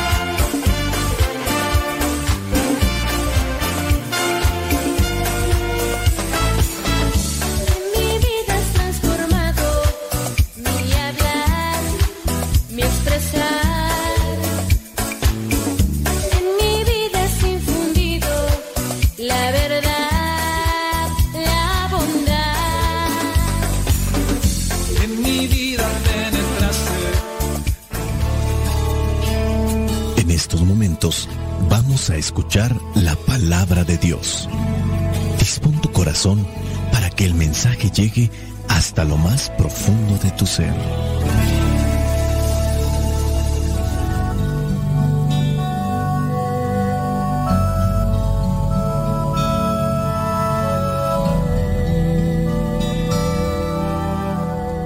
El Evangelio que la iglesia nos presenta para el día de hoy corresponde a Lucas, capítulo 5, versículos del 1 al 11.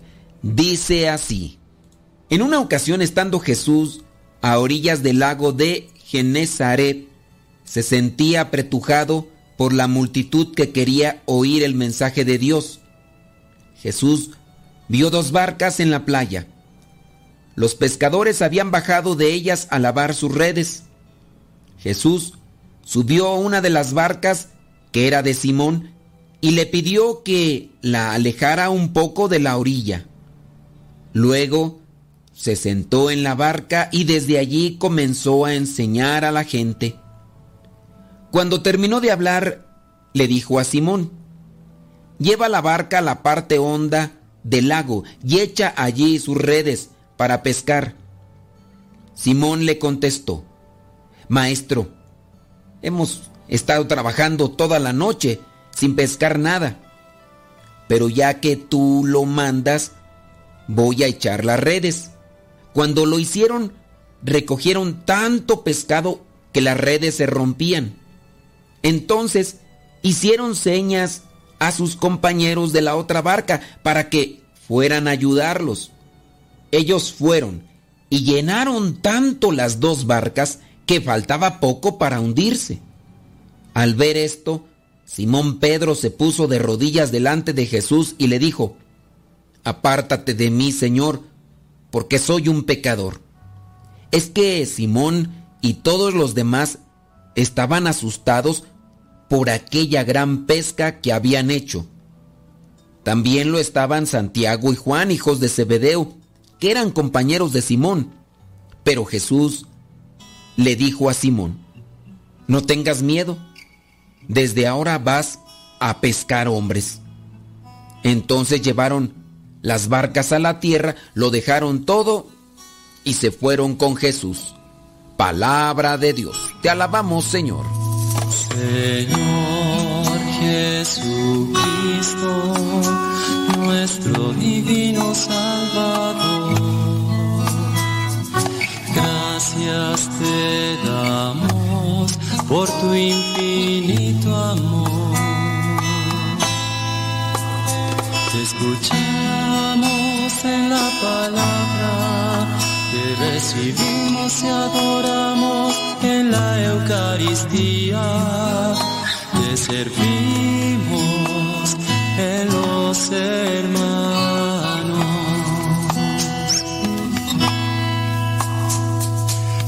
Que seamos misioneros como lo quieres tú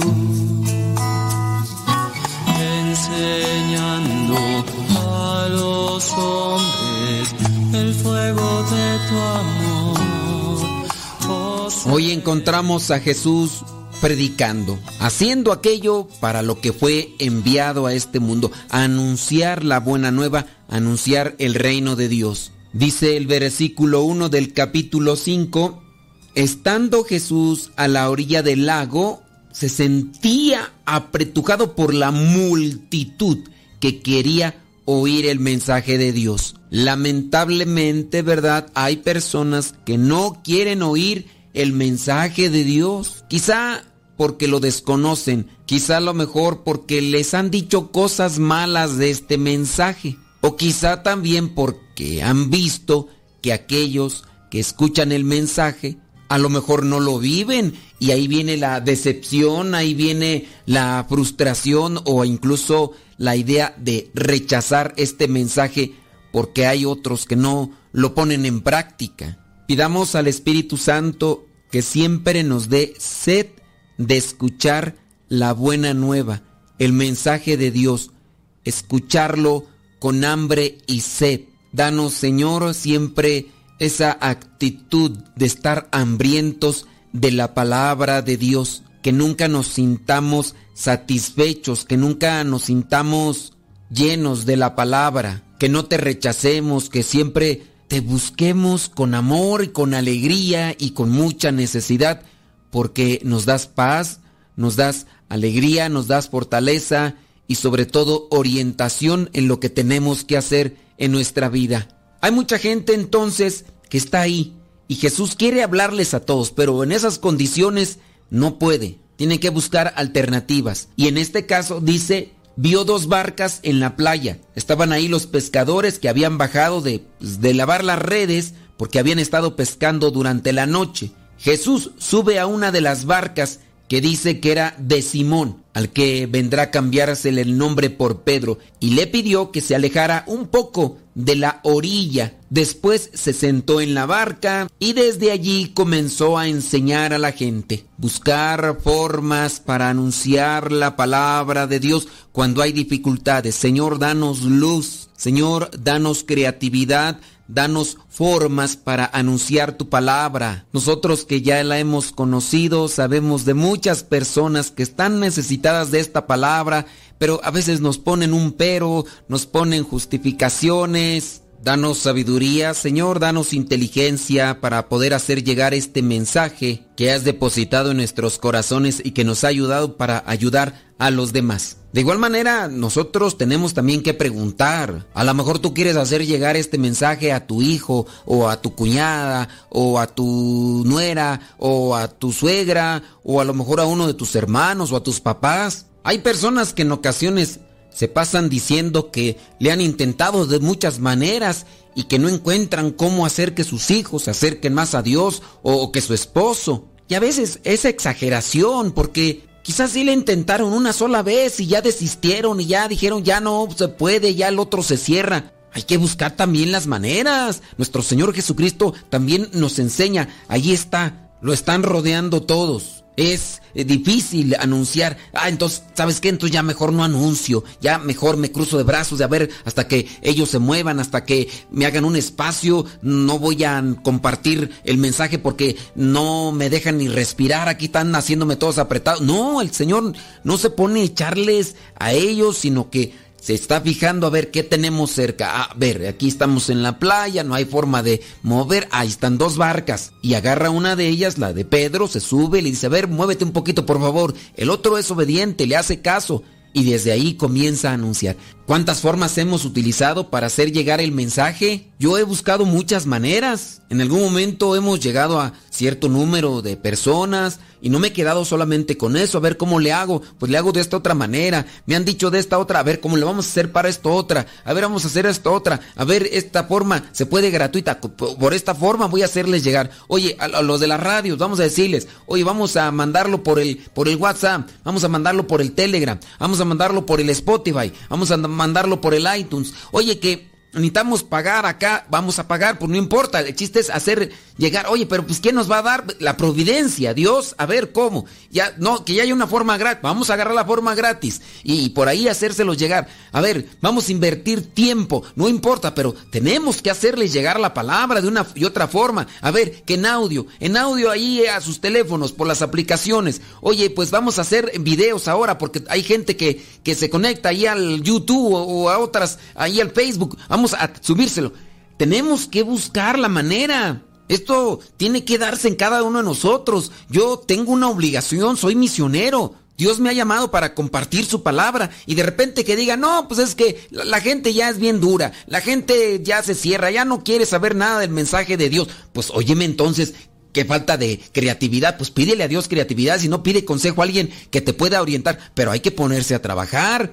Tú quieres hacer que tu hijo, o que tu esposo, o que tu señora, o tu, tu familiar, tu conocido, conozca de la palabra para que salga de ese vicio, para que salga de esos problemas que tiene familiares, para que salga de esa situación que le está haciendo ver la vida difícil, necesita una luz en su corazón, en su, en su alma, para poder orientarse y escoger lo mejor en la vida.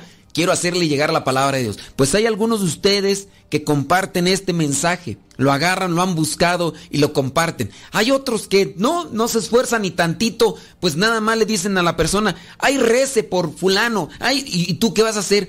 Pues ya les dije que rezaran, pues yo no, oye, me te cruzas de brazos, haz un esfuerzo, algunos te harán caso, a lo mejor ustedes lo están compartiendo por ahí por sus grupos de WhatsApp. He sabido de gente que de repente ya hasta te bloquea y son tus propios familiares para que ya no les mandes eso, pero tú ahí insistes y habrá otros que a lo mejor pensabas que eran los que te iban a rechazar y son a los que les está llegando el mensaje y hasta te están agradeciendo. Hay que buscar alternativas. Jesús las buscó. No hay que cruzarnos de brazos. Después de que Jesús ha predicado, ha anunciado, ha sembrado la palabra, viene un momento importante. Dice el versículo 4, cuando terminó de hablar le dijo a Simón, lleva la barca a la parte honda del lago y echa allí sus redes para pescar. Simón no se quedó callado y presentó una situación a Jesús. Le dice en el versículo 5, Maestro, hemos estado trabajando toda la noche sin pescar nada, pero ya que tú lo mandas, voy a echar las redes. Jesús no es pescador, es carpintero.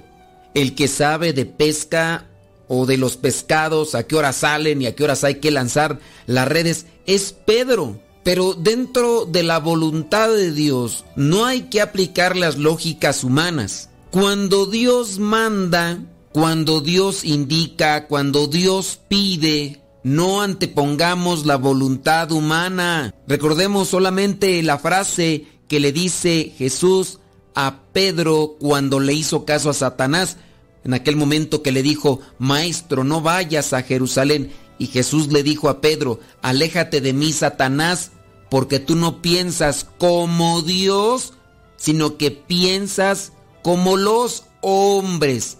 La lógica de los hombres se antepone a la voluntad de Dios. No cumplir con la voluntad de Dios acarrea infelicidad y fracaso en la vida. Quien le hace caso a Dios en esta vida puede asegurar que gozará de su presencia después de esta. Quien le hace caso a Dios en esta vida puede cosechar o puede pescar lo que con la lógica humana no se puede. Ándale, Simón, vamos a la parte honda del lago y echar las redes. Porque tú lo dices, Señor, lo voy a hacer. Los grandes maestros de la pesca dicen que no se puede. Y así podemos escuchar esas vocecillas en el mundo que pudieran decir es imposible. Pero si Dios lo manda, seamos obedientes. Pedro lo hizo así y sacaron tantos pescados que dice que hicieron señas a sus compañeros de la otra barca para que fueran a ayudarlos.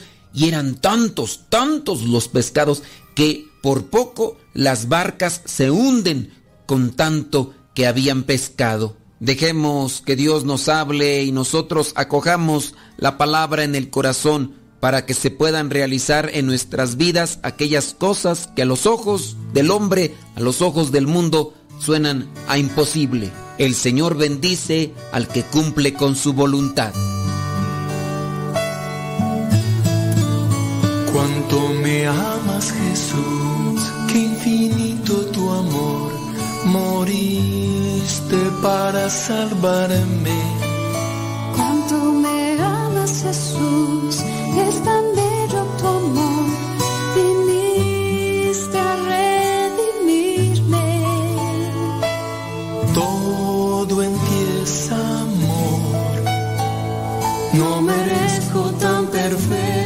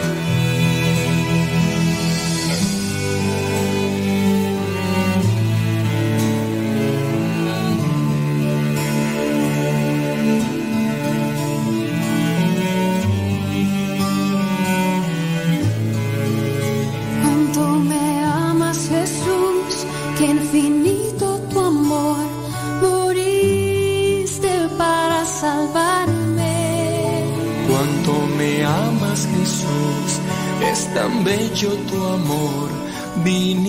Nos ponemos ante la presencia de Dios para que sea Él quien siempre guíe nuestros pensamientos, nuestras palabras y nuestras acciones. Y de esa manera podamos cumplir con su voluntad. Primero escucharla, después cumplirla y así ayudarnos y ayudar a los demás. Señor, que tu Espíritu Santo encienda mi corazón de amor y me inspire diariamente actos de solidaridad y hospitalidad. En este día, Señor, quiero unirme especialmente en oración por las víctimas de tantas necesidades, de tanta pobreza, de tanta injusticia. Deseo, Señor, que sientan tu presencia con una mirada mía, con una palabra amable, con mi oración, con mis gestos de ayuda. Quiero unirme a ti, Señor, para que inundes mi corazón de amor y me otorgues la fuerza para construir tu reino en la ayuda al necesitado, para que el mundo con mis gestos sea más justo, solidario y fraterno. Señor, evita que el mundo se mueva por la mentalidad materialista e individualista y hedonista, e imprégnalo todo de tu presencia, de la generosidad, de la entrega, del amor. Por favor, guíame por senderos de bendición, prosperidad, y permite que cada día se haga tu maravillosa voluntad. Te pido, Señor, que bendigas y seas tú manifestándote en cada una de las tareas de mi vida. Ilumíname con tu luz y tu sabiduría. Dame valor para superar los retos de cada día. Un alma noble para que todos mis actos sean agradables a ti. Concédeme amor para avanzar feliz por mi vida. Recuérdame cada día que soy tu hijo e impúlsame para poder superar todas mis necesidades y alcanzar mis anhelos. Protege, por favor, a mi familia y a las personas que amo. Bendice los alimentos de nuestra mesa. Ayúdanos a vivir llenos de amor, paz y comprensión y líbranos siempre de todo mal. Es en ti, Señor, donde está mi vida y mis más grandes ilusiones. Espíritu Santo, fuente de luz, ilumínanos. Espíritu Santo, fuente de luz, llénanos de tu amor. La bendición de Dios Todopoderoso, Padre, Hijo y Espíritu Santo, descienda sobre cada uno de ustedes y les acompañe siempre. Soy el Padre Modesto Lule de los misioneros servidores de la palabra. Vayamos a vivir el Evangelio. Lámpara es tu palabra para mis pasos, luz en mi sendero. Lámpara es tu palabra para mis pasos, luz mi sendero. Luz, tu palabra es la luz.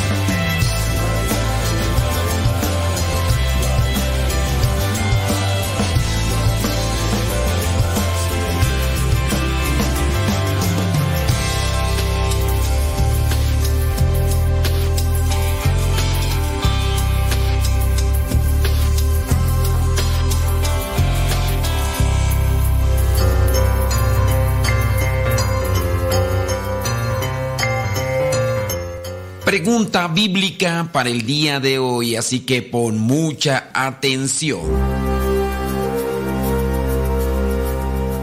La pregunta es la siguiente. ¿Cuál es el profeta más grande que hubo según la Biblia? ¿Cuál es el profeta más grande que hubo según la Biblia? ¿Elías, Isaías o Juan el Bautista? ¿Cuál es el profeta más grande que hubo según la Biblia? ¿Elías, Isaías o Juan el Bautista? Si tú respondiste que el profeta más grande que hubo fue Isaías, pues no, no, no. Hay una distinción en la Biblia con respecto a los profetas. Algunos profetas son denominados como profetas mayores y otros como profetas menores. No por las cosas que hicieron, si unas fueron más importantes que las de otros. Son denominados de esa manera por los escritos. Los escritos que hicieron, unos escribieron más que otros y eso viene a determinar que se clasifiquen en profetas mayores y profetas menores por los escritos pequeños o grandes que hicieron. Pero si tú mencionaste que el profeta más grande que hubo, según la Biblia, fue Elías, te acordarás que Elías incluso llegó a hacer algo tan grande y portentoso como enfrentar a los profetas de Baal. 350 profetas de Baal cuando estaba siendo perseguido por Jezabel. Pues bien, cuando Elías enfrenta a estos profetas de Baal, que son 350, vienen a perder un compromiso muy grande. Ellos tenían que hacer que cayera fuego sobre una ofrenda que habían preparado, pero no cayó. Después viene Elías e incluso hizo que le echaran algunas cubetadas de agua a la ofrenda que había preparado al altar. Invocó a Dios y cayó el fuego del cielo y Elías ganó lo que era aquel compromiso y así mataron a los 350 profetas de Baal. Pero a pesar de eso y a pesar que se dice en la Biblia que Elías fue llevado al cielo en un carro de fuego mientras su discípulo Eliseo lo veía, ni siquiera Elías fue el profeta más grande según la Biblia. Fíjate que el profeta más grande según la Biblia y según Jesucristo es Juan el Bautista. Lo podemos verificar en Lucas capítulo 7 versículo 28. Ahí dice, les digo que entre todos los hombres ninguno ha sido más grande que Juan, y sin embargo, el más pequeño en el reino de Dios es más grande que él. Ahí Jesucristo está diciendo que Juan es el más grande de los hombres, hablando de que él es profeta. Y así entonces comprendemos cómo Jesucristo da a conocer que Juan es el profeta más grande porque de hecho es ya el último, el que viene a conocer a Jesucristo. Hay una relación muy cercana, es primo de Jesucristo, pero este es el título que da la Biblia a este hombre tan grande. El último profeta, Juan el Bautista, y el más grande, lo que dice la Biblia y lo que dice Jesucristo. Nosotros busquemos cumplir con la voluntad de Dios que al mismo tiempo seamos grandes ante los ojos de Dios, pero que seamos humildes, así como lo era Juan el Bautista, que no nos creamos más que los demás por las cosas que hacemos, porque al final de cuentas una cosa es creerse y otra cosa ser. La humildad será lo que nos ayude para tener una conciencia equilibrada. Juan, el más grande de los profetas, y el último, pero sobre todo el más sencillo.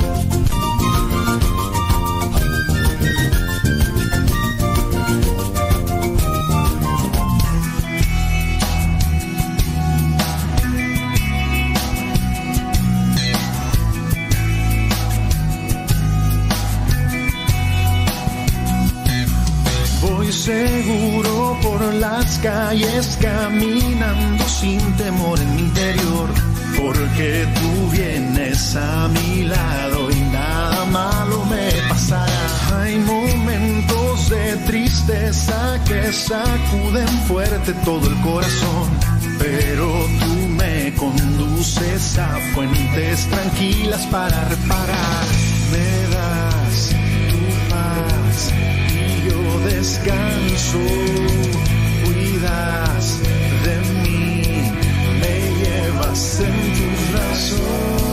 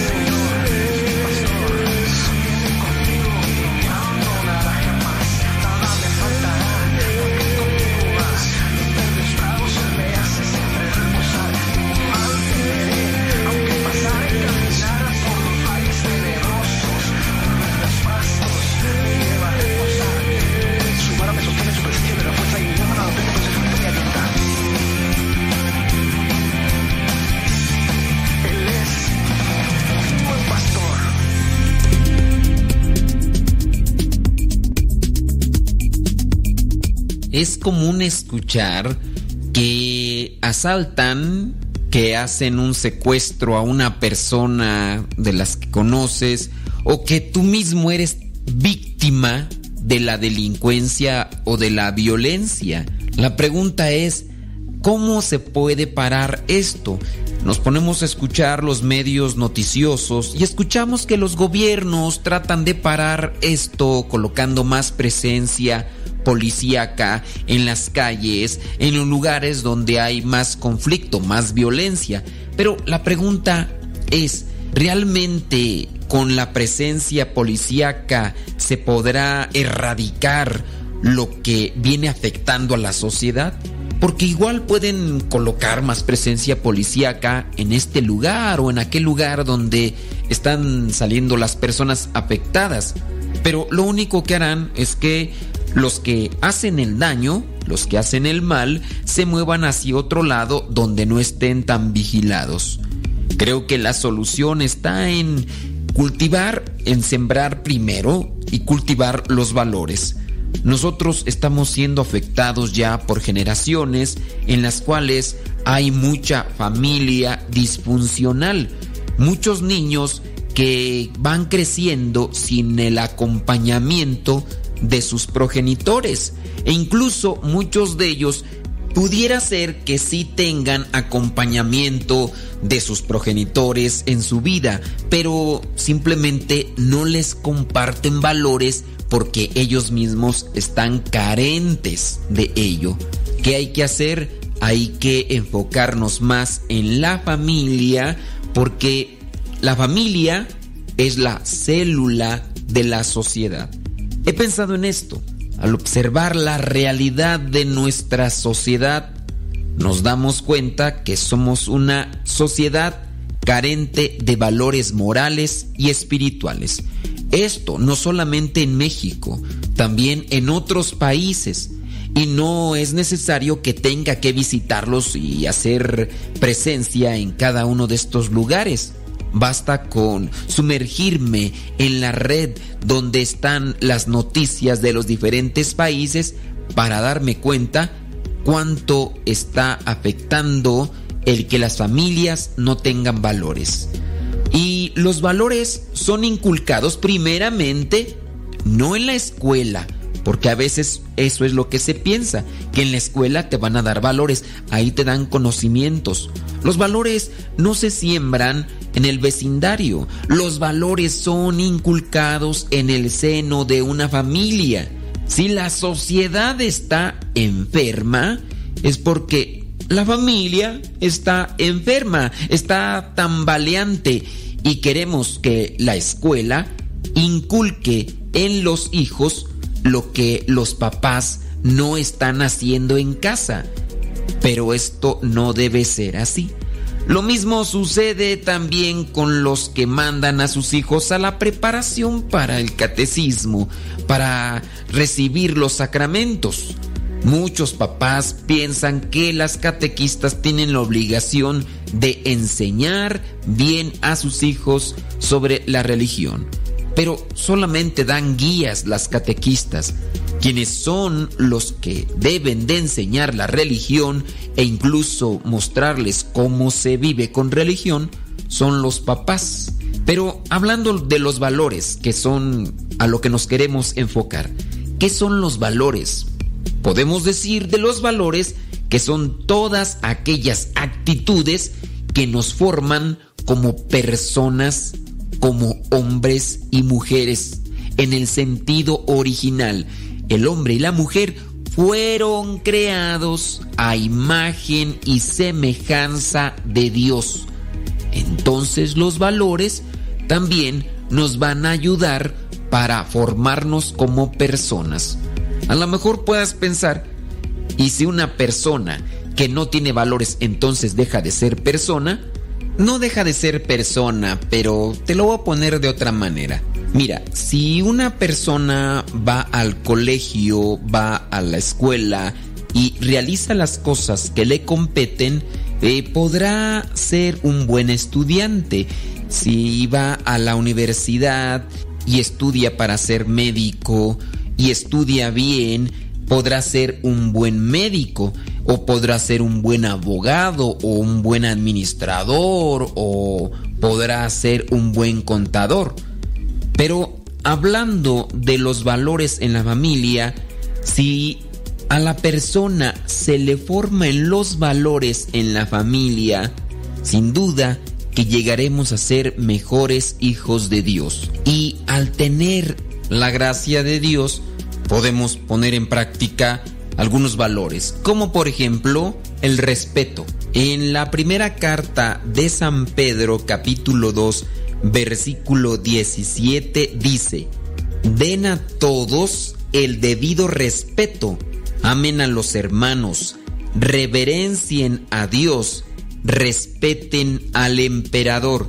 El respeto debe ser a todos. El respeto es la base de los valores, pues el respeto nos hace aceptar el valor propio y los derechos de las personas y nos hace convivir en paz. Para esto debemos de tener respeto por los demás, tener respeto por los que son profesores, por los doctores, por personas que son mayores, incluso también tener respeto por los papás, el agradecimiento.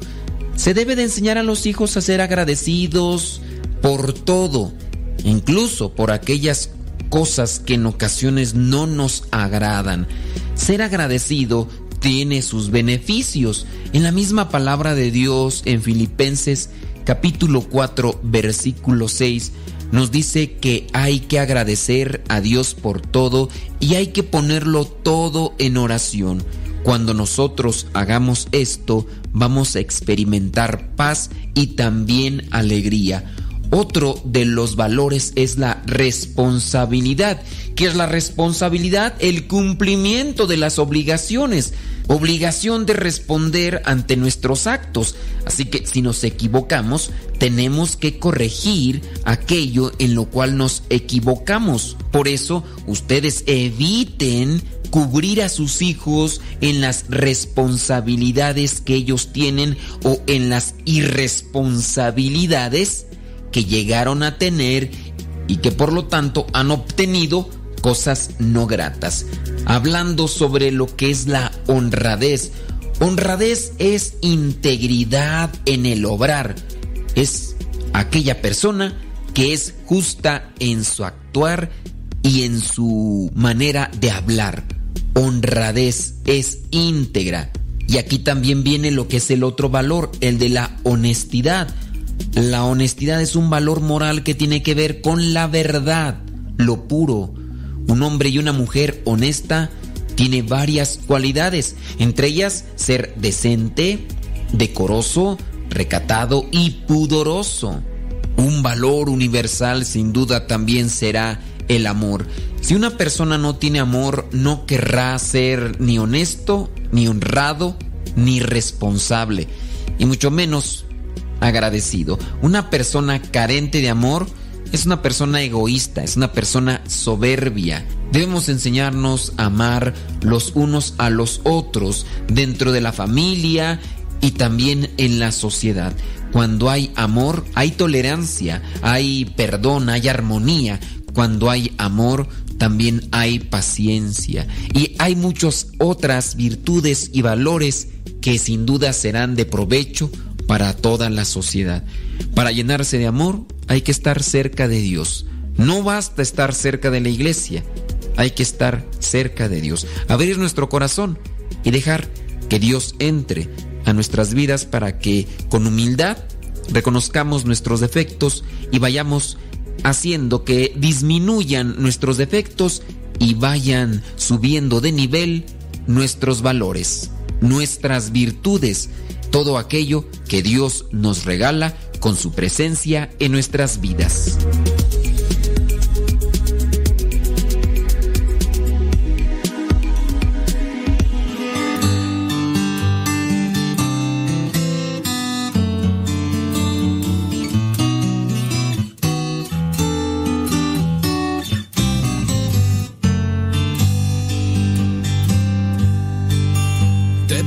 En mil formas distintas Has llenado de sueños y risas esta casa hoy construida sobre ti.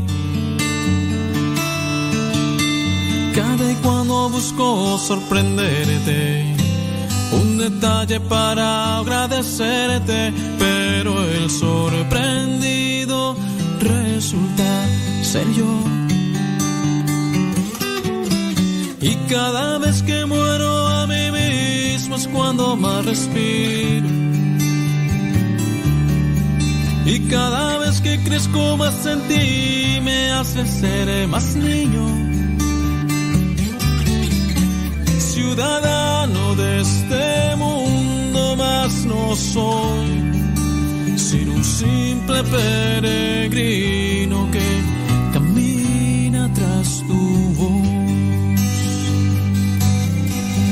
he pensado en mil formas distintas.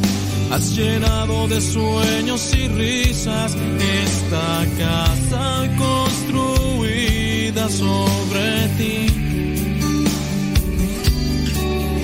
Cada y cuando busco sorprenderte, un detalle para agradecerte, pero el sorprendido resulta ser yo.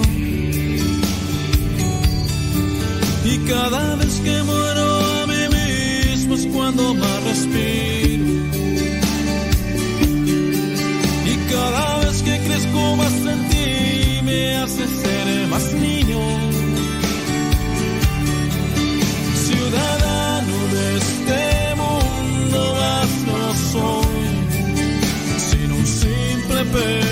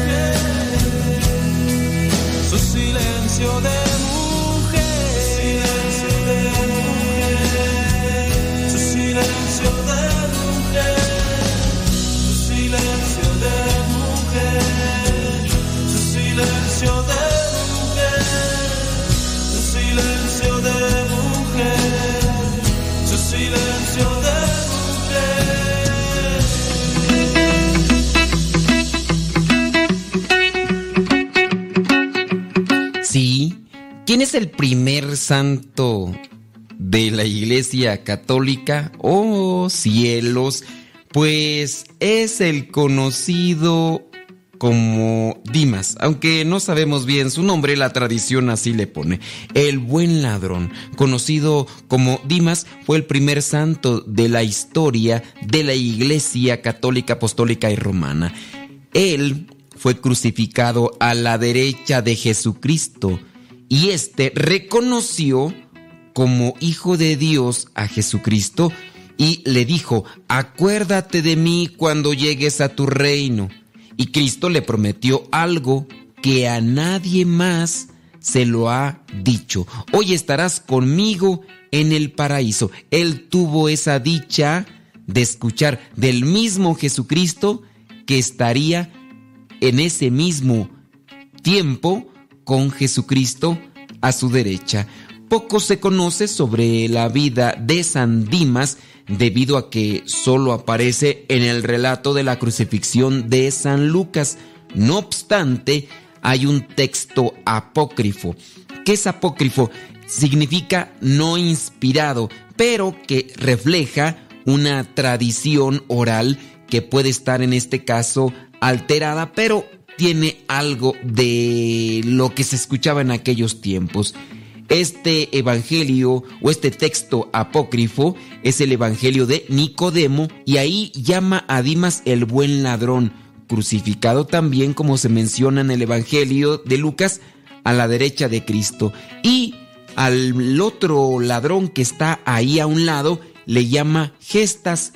Por eso es que viene la tradición a decir Dimas y gestas y ahí, de ahí, de este evangelio de Nicodemo, que es un evangelio apócrifo, de ahí se ha sacado los nombres. En otro evangelio apócrifo, el llamado protoevangelio de Santiago, José de Arimatea explica que el segundo se llamaba Dimas. Por eso es que se le viene a dar este nombre. Era de origen galileo y que poseía una posada. Atracaba a los ricos, pero a los pobres les favorecía. Algo así como el famoso Robin Hood. Aun siendo ladrón, se parecía a Tobías, pues solía dar sepultura a los muertos. Se dedicaba a saquear a la turba de los judíos, también robó los libros de la ley en Jerusalén, dejó desnuda a la hija de Caifás, el sacerdote Caifás, que era a la sazón sacerdotisa del santuario, también sustrajo incluso el depósito secreto colocado por Salomón y esas eran sus fechorías. Además, el documento apócrifo, el Evangelio árabe de la infancia de Jesús, llama a ambos ladrones Tito y Dumaco y añade una historia sobre cómo Tito, que vendría a ser Dimas, impidió que otros ladrones le robaran a la Sagrada Familia cuando huía a Egipto. Y de aquí pues se han basado algunos para hacer algunas historias como en aquellos tiempos la familia de Nazaret llegó y fueron defendidos o fueron ayudados por este famoso Dimas que pues aquí en este otro evangelio apócrifo se le da otro nombre. Se narra que después de escapar Jesús le promete a Dimas que sus acciones serán recompensadas. Le anuncia que volverán a verse en otra ocasión en peores condiciones, pero esta vez será Él quien lo ayudará. En la narración de la crucifixión en los Evangelios de San Lucas y San Mateo, Jesús se encontraba clavado en la cruz, siendo insultado por la multitud y retado por los romanos y maestros de la ley judía para que pues se salvara a sí mismo, demostrando de esa manera su divinidad. Apenas acompañaban a Jesús un discípulo suyo, en este caso es Juan, la Virgen María y algunas mujeres piadosas relatan los evangelios. La escena es descrita por San Lucas. Hablando de San Dimas, el buen ladrón se humilla y reconoce en un acto de fe al Hijo de Dios. Y el Padre, por la sangre de su Hijo, que estaba a punto de derramarse, premió lo bueno que había hecho Dimas y por haber pedido perdón y por haberse arrepentido en ese momento, Dios le concede entrar al paraíso. Es, digamos, un acto de misericordia grande, es el amor de Dios que se derrama en aquellos que son capaces de arrepentirse.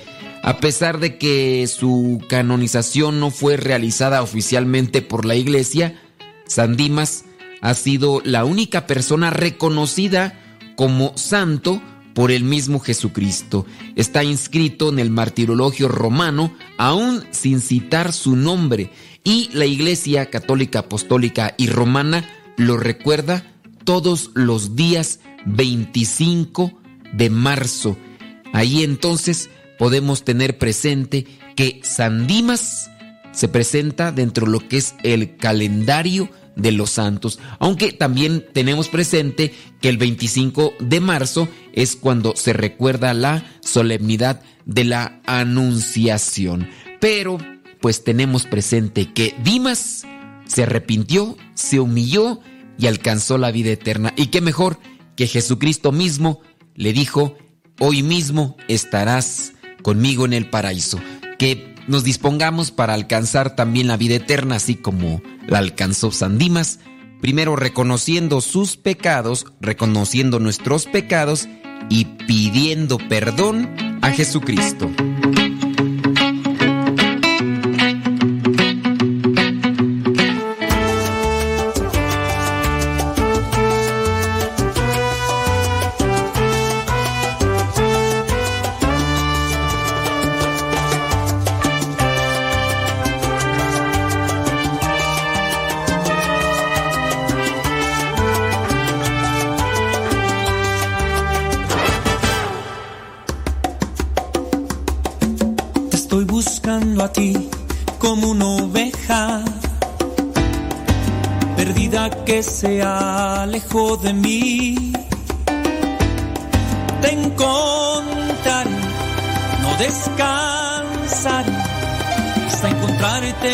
regreso.